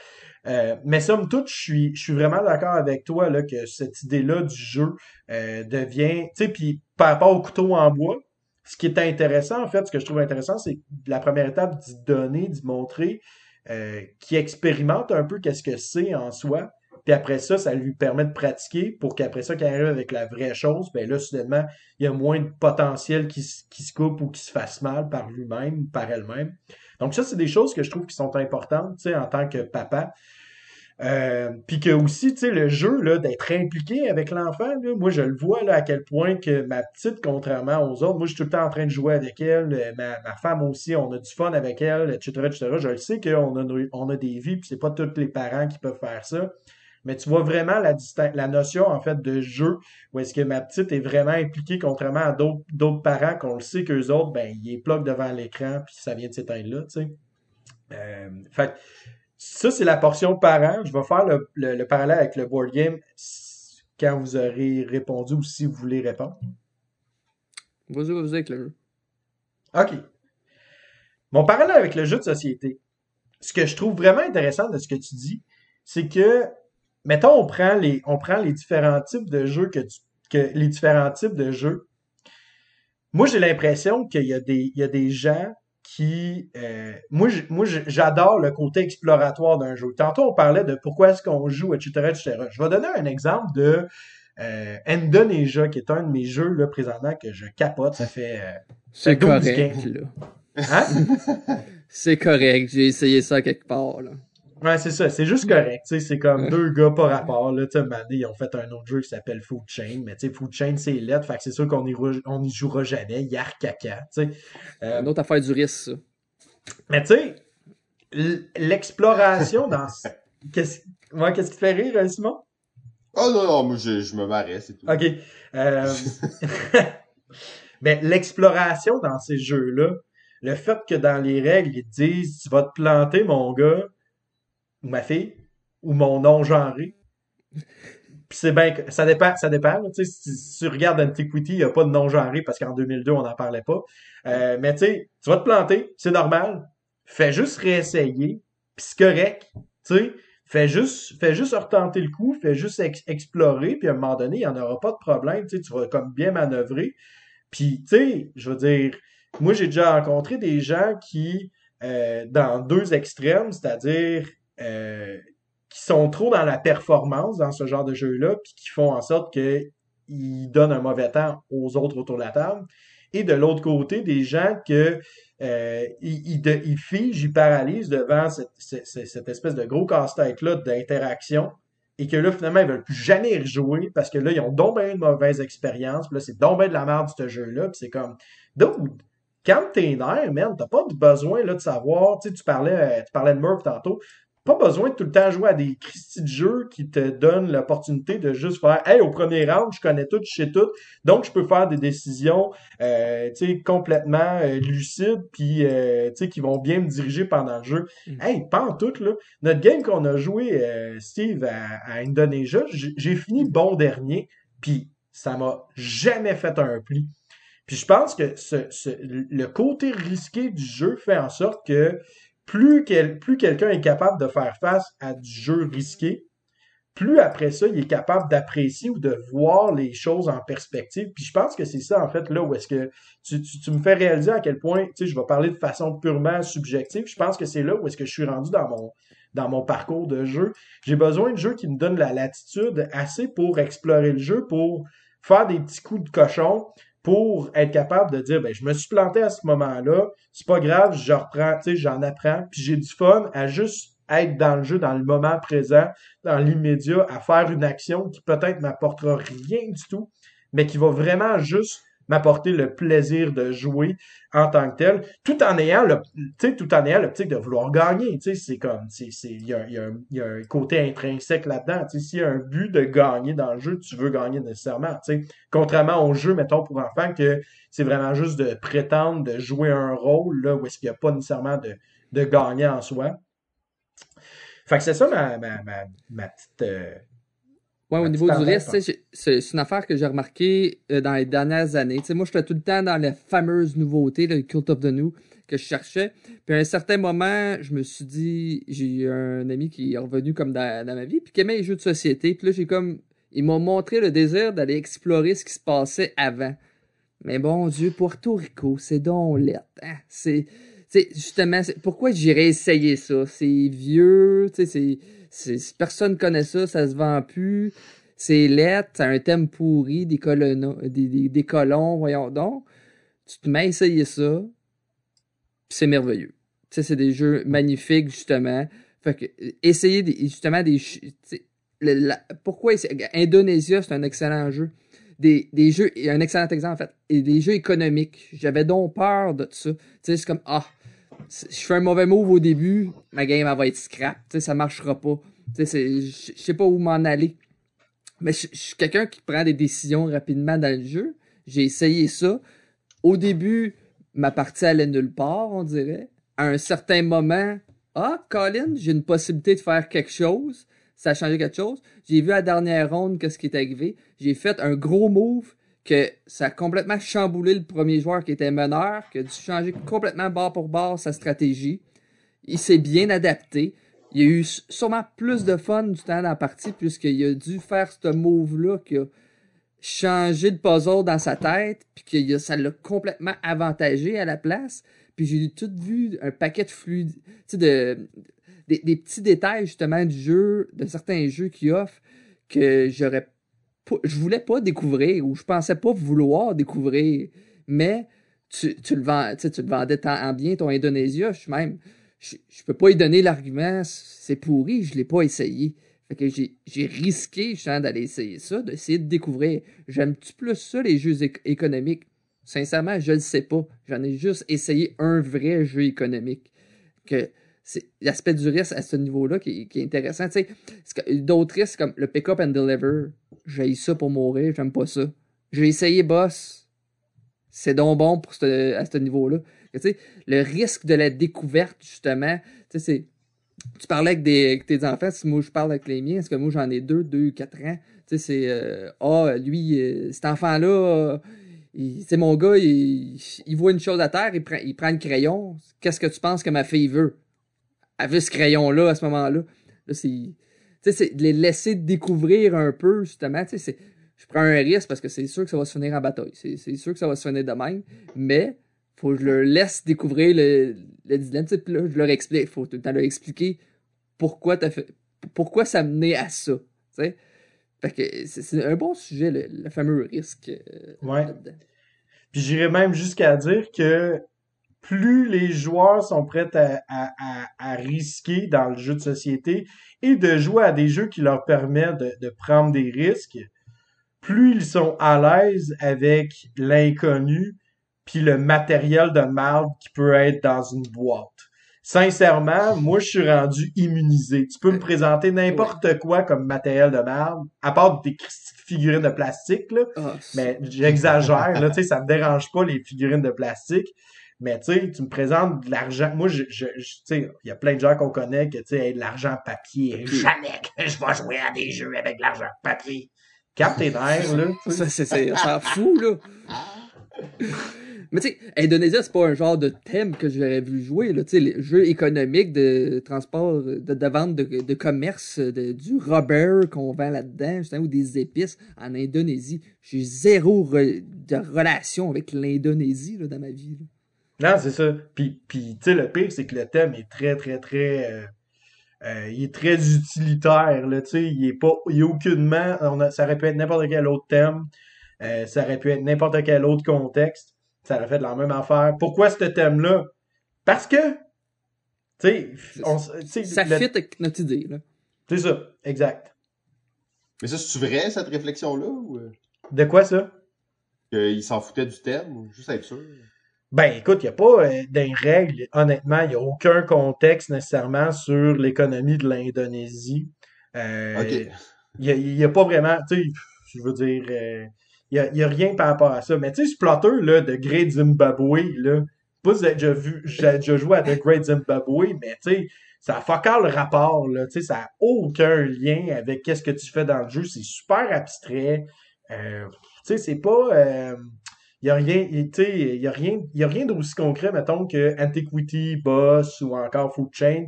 Peut-être qu'ils ont fait des recherches puis qu'ils s'y connaissent dans l'histoire du Zimbabwe puis qu'ils s'y connaissent dans l'histoire de l'Indonésie puis que le, thème reflète tellement bien une situation euh, quelconque. Mais nous autres, en tant que tels, on n'est pas laissés avec cette, euh, avec cette perspective-là, là, en tant que joueur. Euh, j'aimais bien ton point sur les jeux euh, qui sont pas nécessairement beaux, là, que tu es immunisé à ça, là. Ça, ça. me touche beaucoup parce que ça fait des années qu'en fait, pratiquement plus le jeu il est. C'est pas plus il est laid, plus j'ai le goût d'y jouer, mais comme.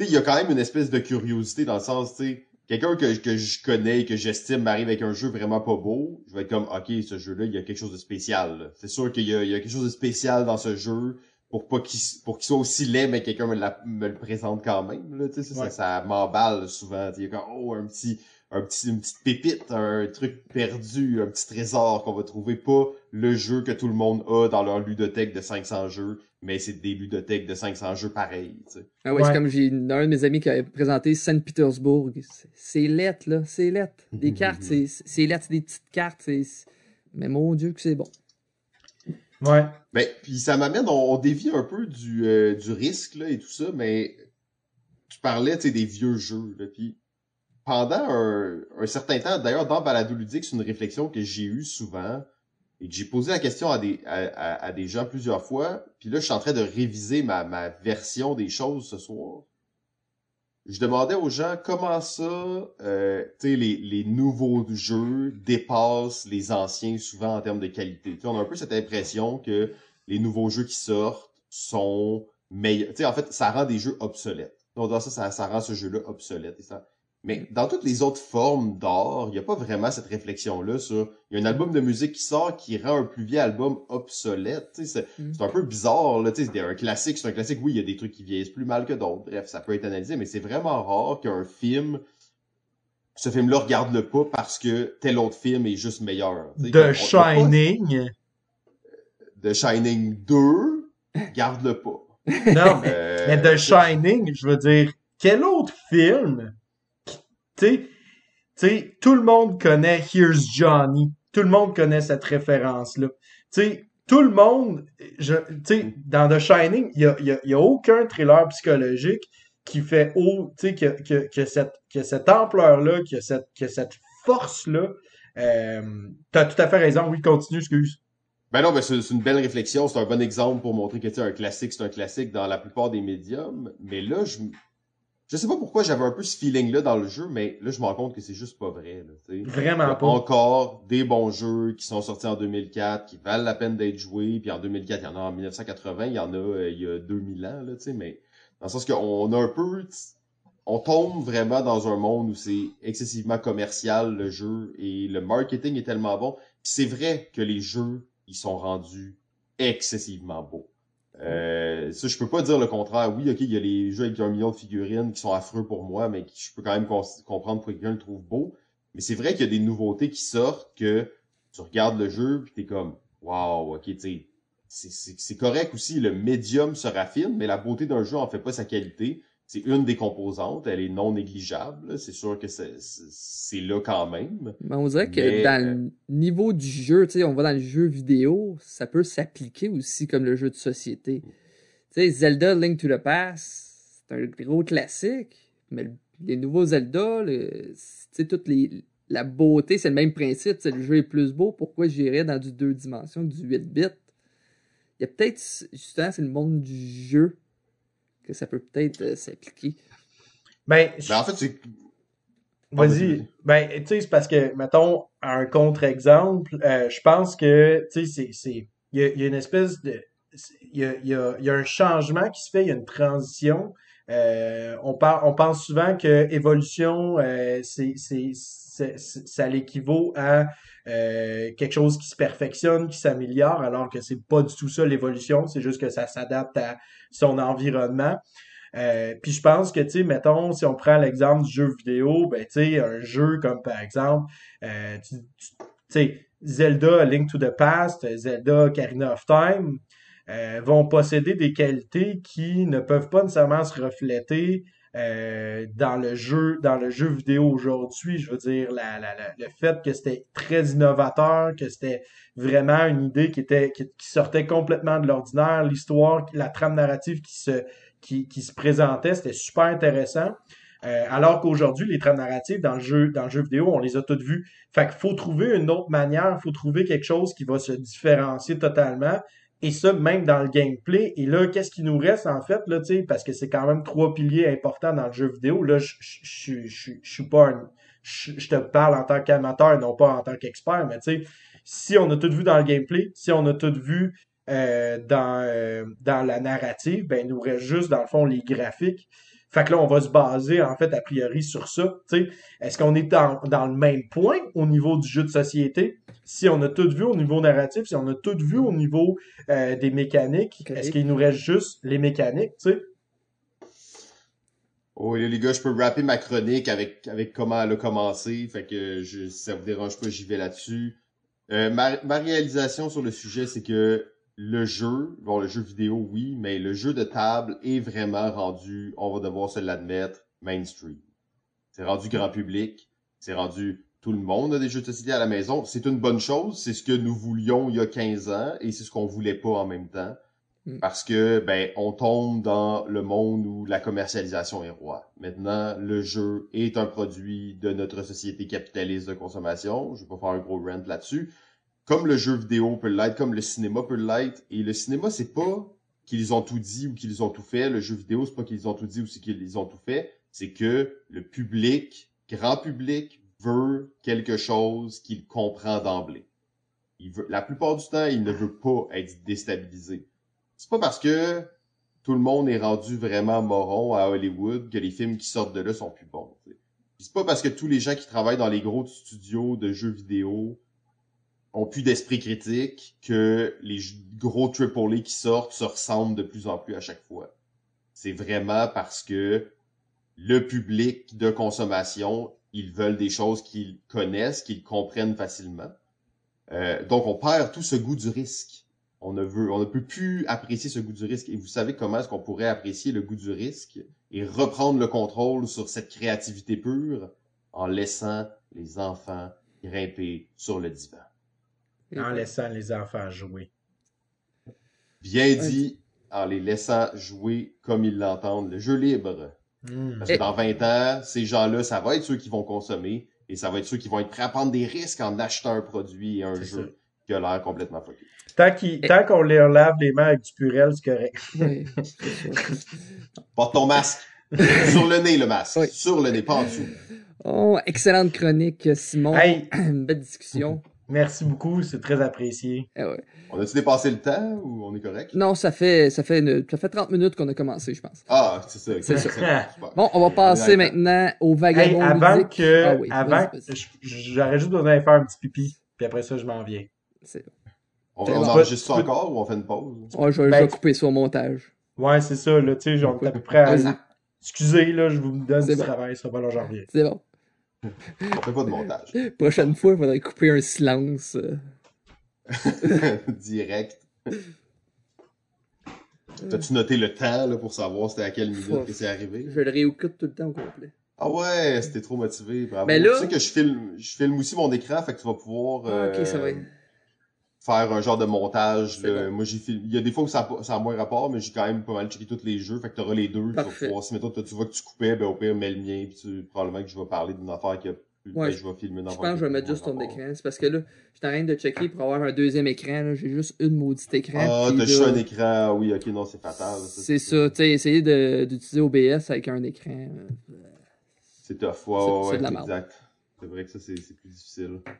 C'est ça. Surtout quand t'es sur Discord en même temps que le monde. Ouais, c'est ça. tu sais. Je, je veux voir, tu sais, des fois, on se fait des petits cues, on voit que quelqu'un veut inter- interrompre. là. Donc, merci Simon pour cette excellente chronique. On va passer avec la chronique du vagabond ludique, Monsieur Vincent Tatao. maintenant. Oh, yeah. Ah, les jeux, mais aussi les réseaux sociaux, Ah. le numérique. Ah. Ah, comme ça change notre vie, ça révolutionne notre manière de penser, n'est-ce pas? C'est parfait, ça. Mais, mais c'est pas tout le temps, tout le temps positif. Voyons Il donc. faut être critique dans euh, notre manière de voir les choses. Et c'est ce que je vous propose euh, ce soir ou ce matin ou cet après-midi ou cette nuit à Balado Ludique, c'est qu'on puisse observer comment est-ce que les réseaux sociaux influencent notre vision du jeu ou notre manière de voir certaines euh, certains éléments du jeu de société et comment est-ce qu'on peut, en fait, développer une pensée critique ou un raisonnement qui est un peu plus, euh, un peu plus euh, poussé que le côté émotif du ah, je me laisse emporter par mes émotions. Alors ça, c'est mon introduction pour le. Wow, bravo!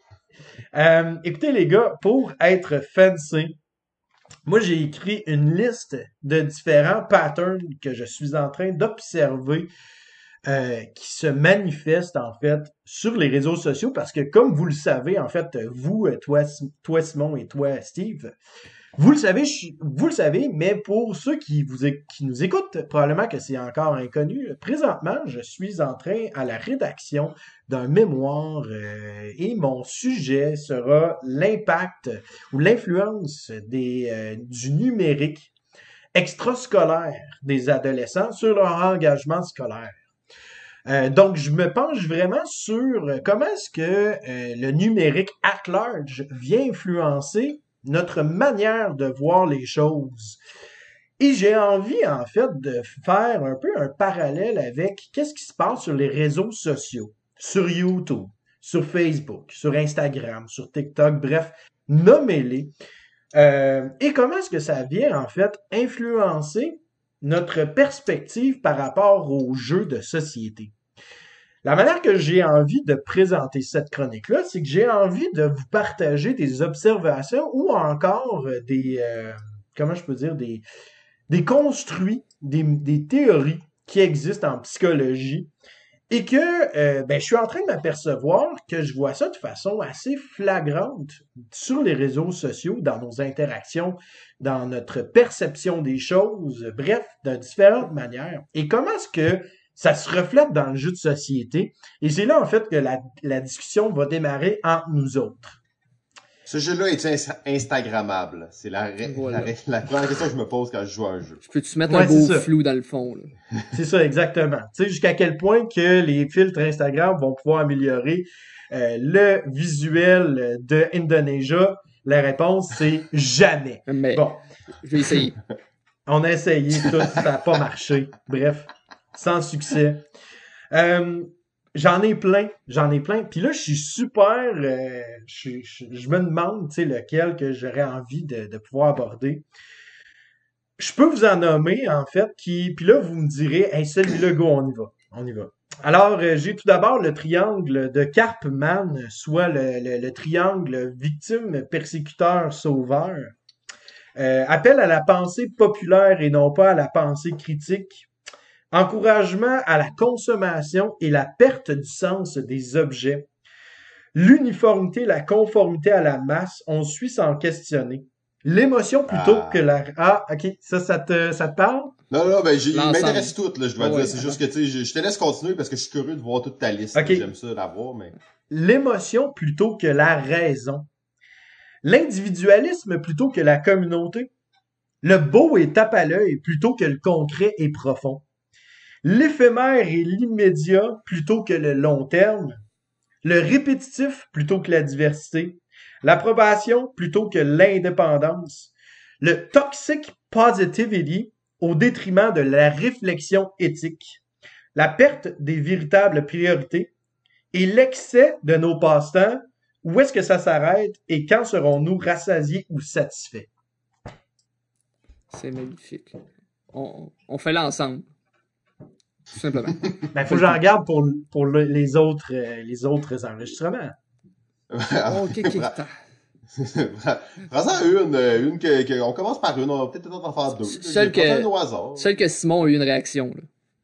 L'uniforme. c'était de consommation. Ok, l'encouragement à la consommation, la perte de sens de l'objet. Ça tombe super bien. J'ai lu un livre hyper intéressant qui s'appelle La quête du sens. Est-ce que vous avez déjà entendu parler de ce livre-là?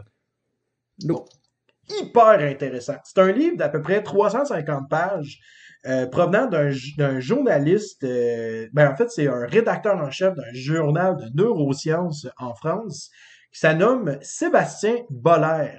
Et Sébastien Boller, en fait, arrive avec cette espèce de, de, de, coup de masse dans ta face, vraiment, vraiment intense, où est-ce qu'il va faire, en fait, des études mixtes qu'on appelle, où est-ce qu'il va vraiment jumeler, en fait, différents, euh, différentes disciplines pour faire un portrait global d'une situation sociale. Euh, et c'est où est-ce que moi je trouve ça vraiment vraiment hot ce livre-là, c'est que c'est un livre de 350 pages avec une bibliographie, avec une des références bibliographiques d'environ 300 différents articles slash euh, livres slash slash slash. Et si vous n'êtes pas en fait nécessairement euh, familier avec la référence bibliographique, dans un article scientifique, la clé pour savoir si le gars il dit quelque chose qui a de l'allure, c'est de voir jusqu'à quel point il a référé des articles pour soutenir qu'est-ce qu'il dit. Tu as 300 références bibliographiques, il y a 350 pages. C'est pas pire. Ça a quand même de l'allure. Puis en plus, ben, le gars, il a une tête sur ses épaules. Dire, tu deviens pas rédacteur en chef euh, en faisant des posts euh, sur Facebook sur euh, ta nourriture. Tu sais?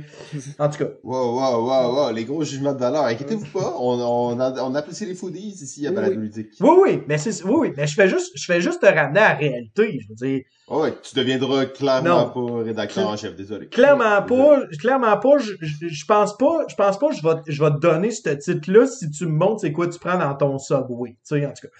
Euh, Ah, mais là, en plus, ton Subway, ah, ouais, quelle histoire! euh, c'est fait maison, là, dans, dans le subway. Hein, Dans euh, la maison du Subway. C'est ça, exactement. Euh, et en fait, ce, qui a- ce que lui amène comme, comme sujet, c'est hyper intéressant parce que là, il y a un côté environnemental super imminent qui est vraiment, vraiment insane. Mais il parle aussi du fait que l'on a perdu le sens des objets qui nous environnent. On a perdu le sens de notre vie.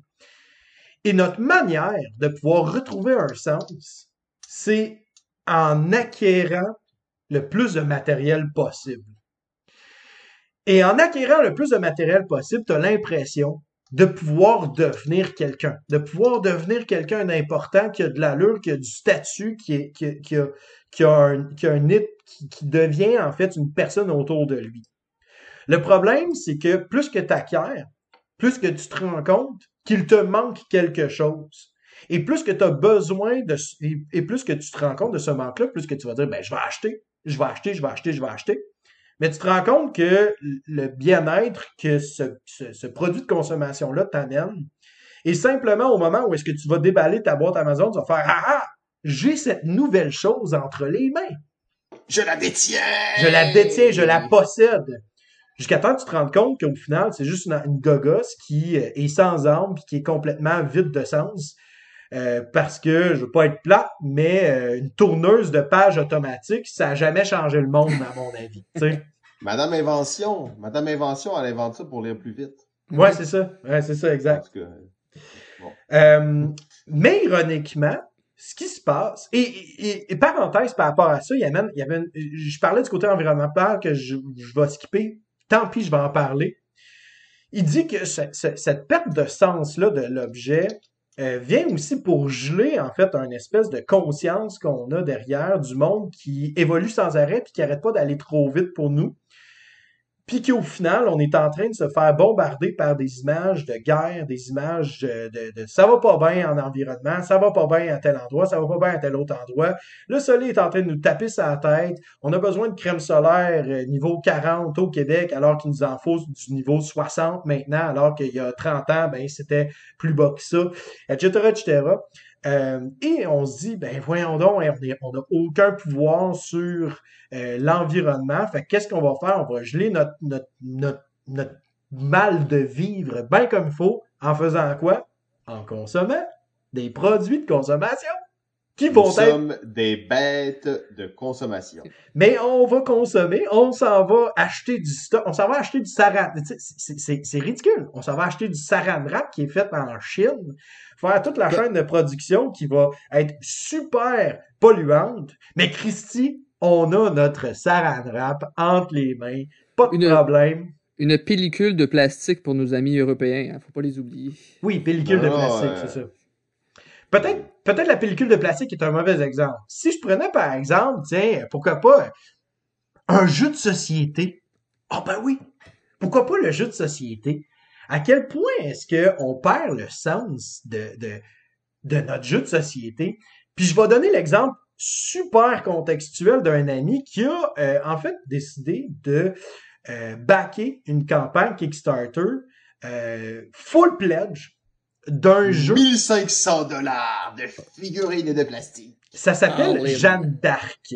Ouf! Ah, L'avez-vous vu le, le Kickstarter, le full kit Kickstarter Jeanne d'Arc? Oui, c'est plus grand que quelqu'un. hein. Les boîtes cumulées ensemble, c'est à peu près 7 pieds de haut. Tu sais, mettons, on les empile une par-dessus l'autre, c'est 7 pieds de haut. Ok, Et là, un on peu a plus parlé- petit que Shaquille O'Neal.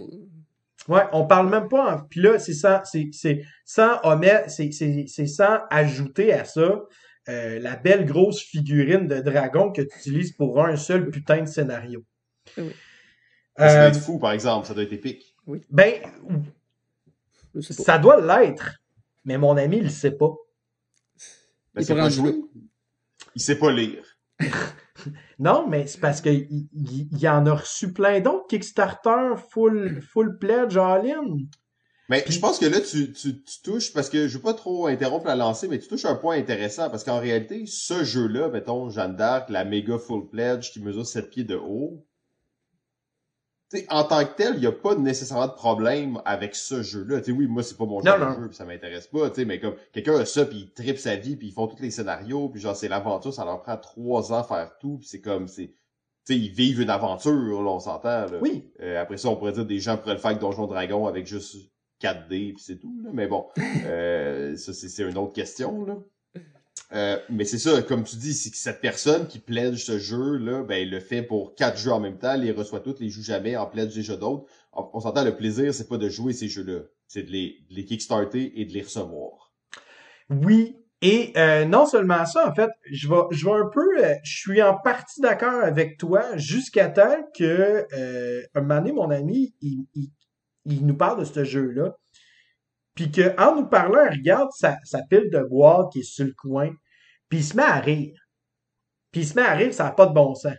Il dit, checkez les gars le dessin d'un chat sur le sofa sur un des côtés d'une boîte. Puis là, on part à rire, on fait comme, hey man, Comment ça est-ce qu'un jeu a tellement de boîtes qu'ils savent tellement pas quoi faire comme dessin qu'ils décident de dessiner un chat qui dort sur un sofa? Sais, en tout cas, bref. Mais là, le monde va dire, oui, mais là, c'est pas grave. On a le droit. Il n'y a pas de mal à consommer comme ça. C'est pas une question de mal. C'est pas une question. Une question. On peut-tu juste commencer à se poser la question de façon critique parce que lui, il est pogné avec ces boîtes-là. Il sait pas quoi en faire.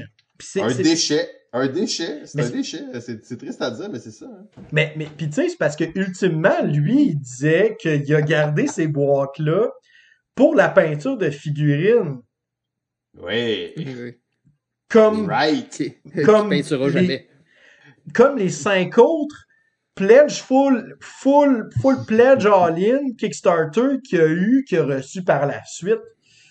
Ça, c'est une excuse pour s'équiper en gear de, de peinture, acheter les bons pinceaux, les bonnes peintures, la loupe qui vient avec, le, pla- Ouais. le, le mat spécial pour peinturer dessus. Ah, il les a, il les a. Steve nous les montre à la télé. Pour finalement, réel- pour réaliser que sa femme est, est, est nouvellement enceinte et qu'il va avoir un deuxième enfant. Tu sais. Bref. Ce qui est pas bon en peinture. Pourquoi, pourquoi, pourquoi on consomme le jeu de société? Ça revient un peu à, à- à la question que tu disais. C'est pour ça que je trouvais que c'était super pertinent. Mais pourquoi est-ce que on le con... En fait, c'est ça la question. C'est est-ce qu'on est en train de, de, de jouer au jeu? On est en train de le consommer? Et c'est quoi le sens de jouer? C'est quoi le véritable sens? À quoi ça sert d'avoir mille et un jeux si au final, ils prennent toute la poussière? Euh, euh, je te rejoins tellement là-dessus. Premièrement, euh, je m'inscris de façon très humble dans le courant du minimalisme en général. On pourrait parler de la méthode Marie Kondo et là, les minimalistes et durs vont grincer des dents, mais je pense qu'on n'ira pas là aujourd'hui. Euh, au début de la pandémie, je possédais environ 400 jeux de société. C'était, C'était pas nécessairement une énorme collection, mais était, était quand même varié. C'était échelonné sur un, certain temps. Euh, quand tu regardes ça après 400 jeux, tu te rends compte que c'est pas tant que ça. hein, c'est deux bibliothèques bien remplies. là. Euh, maintenant, j'en ai 150 à peu près. C'est, ça prend un mini espace chez moi. Euh, c'est comme c'est une une Billy là, de, de ça, ça a l'air tout petit. Euh, donc j'ai réduit plus de la moitié ma collection de jeux dans les trois dernières années et euh, je me sens complètement allégé, complètement libre. Je me sens moins mal d'en acheter des nouveaux aussi, quoique maintenant j'en achète à peu près un ou deux par année. Euh, donc je comprends vraiment ce que tu veux dire dans la, la perte de sens. Tu te rends compte aussi souvent que dans ta bibliothèque, dans ta ludothèque, il y a beaucoup de jeux qui sont pas si bons. Euh, Oh c'est oui. ça l'affaire des achats impulsifs qui ont été achetés dans le but de satisfaire un besoin de consommation. Euh, donc ça, c'est vraiment... mais la société nous pousse à ça. Nous sommes des bestioles de consommation. Notre société est en partie basée sur, sur ce concept-là. Et je trouve aussi, parallèlement à ça, le culte de la nouveauté euh, vient vraiment s'ancrer dans, tu parlais, la consommation, et pas la consommation au terme j'achète un jeu, mais la consommation au terme je joue un jeu. Euh, je me rappelle, il y a quelques années, on allait dans des événements ludiques, euh, pour ne pas les nommer, le LAL, le JAB, les 12 heures ludiques, tout ça, on allait dans des journées de jeux intensives où le but, mon but personnellement, était vraiment d'essayer de consommer le plus de nouveautés possible. Je vais toutes les consommer. Tac, tac, tac, tac, tac, tac. Je les apprécie à peine. Je les, je les consomme, en fait. Gars de consommator. Je sais pas si ça dit, Ben mais ouais, ouais, ouais, non, je comprends, je comprends. I gotta play them all. Ouais, c'est clair. Ben oui, c'est sûr. En plus, euh, moi, je, je suis un, un, un éminent euh, membre de la Société ludique québécoise. Il faut que je joue à tous les jeux. J'ai pas le choix de me garder au courant. Je- J'ai une pression de les consommer tous. T'as-tu joué à tel jeu? Non. T'as joué à tel jeu? Non. Euh, Crème, mon tu à quoi? de moi était. Eh oui, je joue à quoi là? J'ai joué, euh, j'ai joué avec mon fils. Non.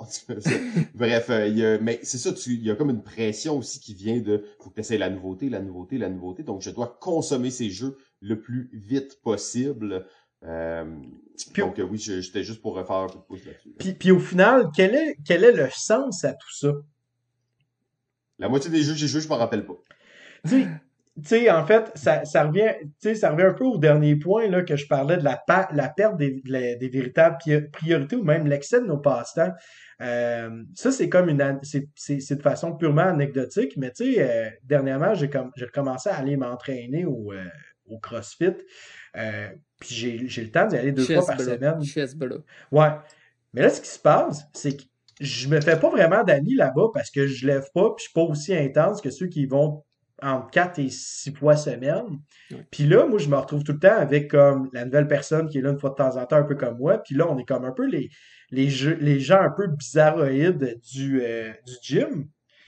Mais, mais, puis là, est venue en fait toute cette, cette réflexion-là circulaire. Puis là, mané, je regarde, je regarde les, les, vidéos YouTube, je regarde, euh, tu sais, toutes les, les chaînes, puis tout ça. Puis je, commence à écouter en fait différentes vidéos. Puis à donné, je suis comme crime.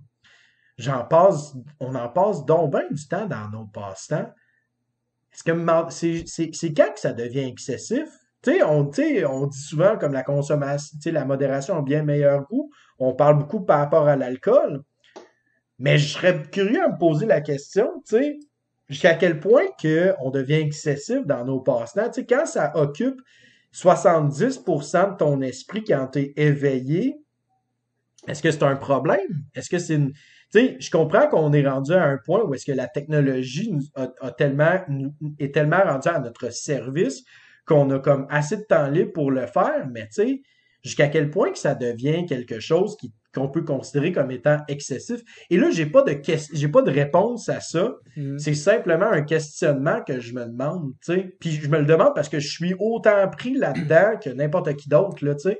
Puis je suis content parce que je me suis éloigné, mettons, de Facebook ou de, de, de- des autres réseaux sociaux, ce qui me permet, en fait, de comme me distancer de ça. Mais quand tu as accès de façon permanente à Facebook, puis que ton téléphone te met une notification de Jeux de société Québec, parce que là, quelqu'un t'a- a, a envoyé un questionnaire sur pourquoi est-ce que je joue aux Jeux de société. Mais Pendant Oui, vas-y. c'est une, ex- c'est une excellente question. C'est comme, regarde, j'étais un gros, un gros joueur. Tu sais, je joue souvent avec ma conjointe. Puis regarde, cette semaine, ma conjointe, elle- ça lui donne qu'elle elle pouvait pas. Tu sais, elle avait d'autres choses à faire de, de son côté. Puis moi, le jeu solo, ça m'intéresse pas vraiment, tu sais, ces affaires-là. Puis là, on dirait que je m'auto-mets une pression. Tu sais, j'ai, j'ai joué, mettons, quatre jeux ce- cette semaine qui étaient, qui- T'es qui étaient- vrai... qui était sur deux jours, tu sais. J'ai juste joué à ça. Là, tu comme, ben, là, je me dis, ben, j'ai pas assez joué. J'ai j'ai pas assez joué. On dirait que j'ai le petit junkie en moi qu'il faut que je joue ces affaires-là. Tu sais, quand tu parlais de la consommation, on dirait qu'à un certain moment, par contre, je, ça, je trouve que c'est bon que ça m'est venu vite. C'est que je veux être un joueur de jeux et non un collectionneur de jeux, justement. Parce que des jeux qui servent juste, ah, ben, si je veux y jouer un moment donné, ben, je sais que je vais l'avoir. J'ai des jeux de même que je dis, tu sais, j'ai acheté des jeux puis je dis juste, pourquoi je jouerais à ce jeu-là alors que j'ai tel jeu déjà qui est plus vieux, mais qui fait autant la job, qui fait, qui, qui fait mieux la job. Même souvent, je te dirais, que les vieux jeux. Donc, c'est justement un petit principe de. Justement, ton aspect de consommation. Pourquoi en avoir plus si tu as déjà qu'est-ce qu'il te faut un peu des fois? Ou tu sais, des fois, il y a le principe, tu sais, il y en a qui ont peur de revendre des jeux. Ça, c'est un autre, un autre univers euh, dans le jeu de société. hein. Puis, oui, puis, tu sais, c'est parce que cet, cet esprit-là de collectionneur, ultimement, j'ai l'impression que c'est quasiment comme une excuse, tu sais, c'est quasiment comme un, un- un- tu sais, ça de, tout est une raison maintenant, tu sais, c'est correct. Le gars, il a le droit à avoir une collection, tu sais, le droit à, le droit à. J'ai le droit! Oui, mais c'est ça, mais, mais, mais au final, ta collection, elle- elle- elle- J'ai le droit! tu Il y en a un qui en a comprends. 1500, là, ça arrive Ouais, ouais. Je suis pas si pire avec mes 400 jeux. C'est ça. Puis, puis tu sais, en fait, parce que là, après ça, vient tout cette- ce questionnement-là qu'on refuse catégoriquement de se poser parce qu'on est face à la question ultime qui est quel est le sens de tout ça? Mais il n'y en a pas. Il n'y en a pas de sens. Ultimement, le jeu, puis on en parlait tantôt, la raison pour laquelle on joue, c'est pour apprendre des, pour apprendre en fait de nos pères, pour apprendre à euh, structurer certaines cer- certaines réalités auxquelles on va faire face plus tard. Euh, c'est pour en fait explorer le monde dans lequel on est. Mais ultimement, on joue aussi quand on a du temps libre. Rare. Moi, j'ai, tu sais, je veux dire, euh, même pendant, pendant la Deuxième Guerre mondiale, à un moment donné, tu sais, eux autres, ils jouent aux cartes pendant que c'est comme un temps, un temps mort, tu sais, pour être capable de se vider la tête, de sortir un peu de leur quotidien, pour comprendre que, tu sais, regarde, là, on a un peu de temps libre, on va en profiter. Mais, tu sais, au final, est-ce que c'est pour geler, encore une fois, un mal qu'on a, là, qui est comme qui est omniprésent, qui nous, euh, qui, qui nous hante, puis qui est qui, est tout le temps derrière notre dos, qui est toujours au-dessus de nos têtes, là, tu sais?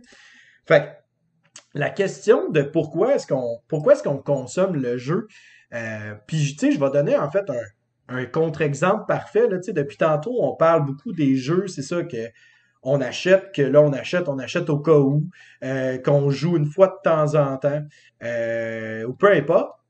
Tu sais, ce que je trouve ironique, puis on parlait beaucoup des vieux jeux là, tout à l'heure, mais tu sais, Indonesia, c'est un jeu de 2005, puis je veux dire, présentement, c'est mon jeu le plus joué de 2021, puis c'est mon jeu le plus joué depuis Haute, dans le fond. Puis Indonesia, j'ai 12 games de fête depuis le mois de- depuis le mois de janvier. Euh, c'est 3-4 heures de jeu que j'ai que pris en fait dans mon temps fois 12. Je pense que j'ai comme pas mal j'ai pas mal rentabilisé euh, mon jeu et non seulement ça, j'ai envie d'y rejouer. Euh, et ça c'est la grosse question que je me demande. Comment est-ce qu'on a comment est-ce qu'on a commencé à encourager autant à consommer, ben c'est peut-être aussi dans une question de design. Est-ce que le design en fait est rendu assez obsolète pour juste nous offrir une seule partie, trois, quatre, puis après ça on change? Tu sais, je le sais que toi ta ta ta perspective de la rejouabilité, Steve, c'est dans le nombre varié de jeux que tu as, mais ultimement, mettons dans dans six ans, sept ans, euh, est-ce que vraiment, même si c'est un jeu que tu as joué trois, quatre fois par année, à un moment donné, sais, oui, tu vas te, rappeler des règles, etc. Mais est-ce que vraiment tu vas y rejouer dans 5-6 ans encore et encore? C'est quand même une question qui est légitime à se poser euh, à ce niveau-là, tu sais. Ben, j'ai découvert des jeux qui sont. Tu sais, on dirait que je joue à des nouveaux jeux. Des fois, quand, quand j'ai envie de jouer à un nouveau jeu, si on dirait. Tu sais, c'est un des meilleurs exemples que j'ai. C'est la première fois que tu m'as fait découvrir Race for the Galaxy. C'est l'émerveillement face à un design qui, te plaît, que tout te plaît. Tu vois la profondeur à long terme, justement. C'est l'éblouissement, justement, le- l'espèce de la nouveauté. Parce que il y a souvent des jeux que j'ai joué des nouveautés, c'est comme Ah, ça c'est bien, c'est bien, c'est bien. Mais on dirait que c'est à un niveau là que c'est justement. C'est plus correct juste être bien. Je veux être étonné et émerveillé face à, aux nouveaux jeux que j'achète et que j'essaye, justement. Puis, puis je pense que ça devient difficile à un certain, à un certain point. Et c'est correct que ce soit difficile. Mm. Puis c'est là où est-ce que justement le, le côté, euh, tu sais, on parlait des unlocks ou des exits. Les premiers, les premiers scénarios ont, ont jeté la, la, la population à terre. Ça a jeté les gens à terre. Maintenant, la consommation, en fait, des unlock puis des exits ne se fait que sur une base pratiquement euh, de fans finis qui veulent juste jouer encore et encore pour essayer de peut-être revivre ce sentiment-là qui, qui, était, qui, qui leur échappe à chaque fois sur le bout des doigts. Parce que, tu sais, hey, te souviens-tu la première game, comment est-ce que c'était bon? Ah oui, tu sais, peut-être que le prochain va être aussi bon, tu sais. Puis à un moment donné, j'ai l'impression qu'on se retrouve quasiment, tu sais, on faisait le parallèle avec les films, des films, ben c'est quasiment comme tous les nouveaux Marvel qui sortent, là, tu sais, les premiers, hey, c'est malade, tu sais. Là, à ce temps, on fait comme, ben, ok, on espère que le énième Spider-Man va être cool parce que le Green Goblin ressort des placards.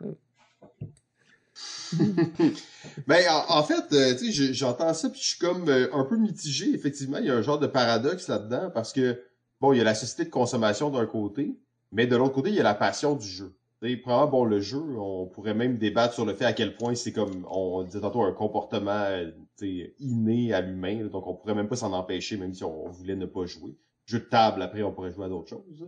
Mais, euh, tu sais, j'ai- j'ai de la misère en- en- à, à me dire qu'on devrait limiter euh, tu sais, le, le on pourrait dire le fait de vivre sa passion. C'est sûr que là, si t'as trois enfants chez vous, tu travailles plus, puis tu vas juste jouer à des jeux de table euh, toute la journée, là, c'est pas la même chose. là, mais tu sais que quelqu'un utilise son temps pour jouer à des jeux parce que c'est un fan fini de jeux, qui joue à des jeux que j'aime ou à des jeux que j'aime pas, à des jeux que je pense qui sont pas bons.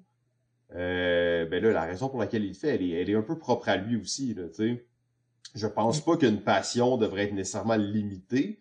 Euh, mais là, quand ça touche, quand tu tombes dans je suis un consommateur euh, zombifié qui fait juste acheter des jeux pour acheter des jeux, euh, on, on est dans deux, deux affaires différentes. Là, mais quelqu'un qui veut essayer tous les jeux.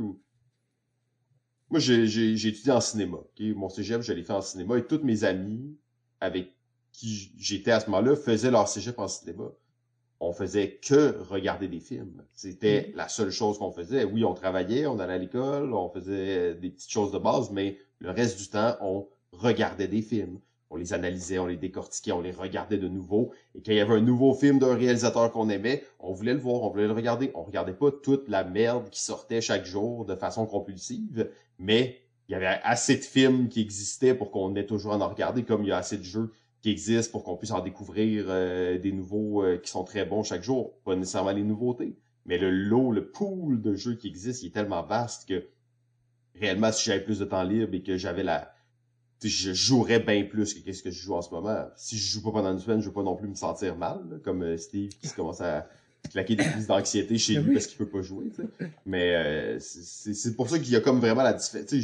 Modérer la passion, suis comme un peu... Je pense pas que c'est- c'est c'est- c'est la voie qui m'intéresse tant. tu sais. C'est- Ouais, mais c'est pas tant une question. Tu sais, en fait, je- je je comprends, mais c'est là où est-ce que moi j'ai de la misère. C'est de se dire, pis c'est c'est là où est-ce que Steve en est, où est-ce que, tu sais, quand tu ne joues pas, t'as un mal d'être. Un peu comme, puis je vais, je vais faire un parallèle. Ouais, mais il est pas bien, là. Il est pas bien. Steve. Mais oui, mais tu, comp- passe, mais, mais tu comprends qu'il y a des Mais tu sais, gens j'ai moins que- d'expérience que vous. C'est le fun. Oui. Mais tu sais, en même. mais mais tu sais, mettons là, c'est quoi la différence entre quelqu'un que Mané, il vire, il vire, il, il vire une. Tu sais, il est pas bien, là. Tu sais, Steve a une, Steve a une, une raison, en fait, aussi. Là, tu veux pas, il y a une chaîne YouTube. Fait il y a comme un peu un espèce de devoir, comme toi, t'en as un, Simon. Moi, j'en ai plus de devoir à la société ludique, de devoir m'informer. C'est ça, je suis un, je suis un vagabond. Non, non, tu appartiens, tu appartiens au monde ludique, tu pourras pas t'en sortir, même Non, si je- tu veux pas. Je le sais, mais, mais, mais tu sais, là, présentement, c'est que, tu sais, je- puis je vais, je vais parler, en fait, anciennement, en tant que YouTuber, que, tu sais, oui, moi aussi, j'avais cette, cette, euh, cette cette pression-là de jouer tout le temps au prochain jeu, de jouer à quelque chose de nouveau, d'être capable de pouvoir faire des quoi de neuf de plus de 40 minutes pour être capable de bien exprimer mon opinion. Pour moi, c'était important. Ceci dit, est-ce que si je ne joue pas pendant une semaine, ça va être quoi mon attitude au quotidien? Est-ce que je vais avoir l'air d'un alcoolique qui a pas bu pendant une semaine puis que là, il file pas? Euh, et même, et là, on peut, on peut transférer ça aussi dans comment est-ce que je me sens si pendant comme un mois, j'achète pas de jeu. Est-ce que là, à un moment donné, ça va commencer à, à me gratter à l'intérieur, puis je vais commencer à regarder ça? Puis comme tu dis, Simon, il y a aussi le principe que où est-ce qu'on court tout le temps après la nouveauté, il y a aussi le principe qu'il y en a plein qui ont été faites auparavant et que cette consommation-là, en fait, est moins prenante à un certain niveau. Tu sais, je, je- prends l'exemple de euh, Santiago. T'as-tu déjà joué à Santiago, du Simon? Hmm, une fois, je m'en rappelle pas. T'en rappelles pas? Probablement parce que t'étais, t'étais jeune et fougueux et tu connaissais rien du tout dans le monde du jeu parce que ce jeu-là est extraordinaire. Euh, écoute, me rappelle même quand j'ai joué, en fait. Je jouais ça au Randolph, fait, il fallait être motivé. Hey, oui, mais non, t'as pas. Regarde, je vais te, je vais te faire un jouer à, à, à Santiago. Tu vas voir, c'est toute une expérience de jeu. Bref, tout ça pour dire que Santiago, moi, je me suis trouvé une copie de façon purement, euh, tu sais, à 25 ça n'a pas coûté cher. Mais pourtant, j'ai envie de jouer à ce jeu-là on and on and on, encore et encore et encore. Tu sais, j'ai envie de, de, découvrir ce jeu-là. J'ai envie d'avoir du fun avec ce jeu-là. Puis je suis pas pris dans l'optique de, tu sais, je suis quand même un passionné de jeu. Je reste quand même un gars qui tripe sur le jeu de société, qui a envie d'explorer tout. Mais j'ai quand même envie d'explorer ce jeu-là, tu sais. Fait qu'il y a comme cette nuance-là aussi à avoir avec le fait de, tu sais, on n'a pas besoin de consommer, on n'a pas besoin d'acheter la nouveauté, on n'a pas besoin de jouer à plein de jeux, puis à descendre les listes non-stop, euh, puis de, de, de devoir jouer à toutes pour rester dans cette passion-là, puis garder cette- cet intérêt-là non plus. T'as-tu du sens ce que je dis ou euh, so-so? Euh, Oh. Ben, on, on- on- je pense- qu'on a fait pas mal le tour, je dirais, de- du sujet quand même. C'est assez complet. Jeff, t'as-tu texté, là? ou- Non, non, t'as- t'as-tu quelque chose à rajouter sur le fameux sujet Non. de la consommation? Parce que c'est ça, on peut Ah, fallait en faire. faire combien? Deux ou trois ce soir? T'as-tu ça dans sa liste? ou- Parce qu'on va en faire juste un. on va en faire Ah, ok, ok. un, là. Parce que c'est- il se fait tard, il est quoi, il est 2 heures du matin, là, environ, là. Ben, tu sais, Ah, c'est- Pour les. Français. c'est- c'est c'est c'est ça. non, mais tu sais, j'ai dit au début euh, de l'épisode, justement, c'est que c'est un excellent premier épisode. C'est pas vrai. Ça, c'était, c'est vraiment pas le- un bon premier épisode. Euh, On allez, a-tu parlé de jeux de société un peu? un, un peu. Allez, euh, saison 6, épisode 10. Allez voir ça, là. Jeu emblématique de la décennie. C'était magnifique, cet épisode-là. Allez voir ça, là. Sinon, euh, justement, on va se revoir dans les prochaines, dans une prochaine, euh, un prochain podcast, justement, qui va avoir des nouveaux chroniqueurs et sûrement un nouvel animateur. Peut-être toi, Simon, peut-être quelqu'un d'autre. On verra ça. Sinon, je vous souhaite une bonne soirée à vous deux, les gars. Puis on se revoit à la prochaine. Yes. Ciao. Ciao.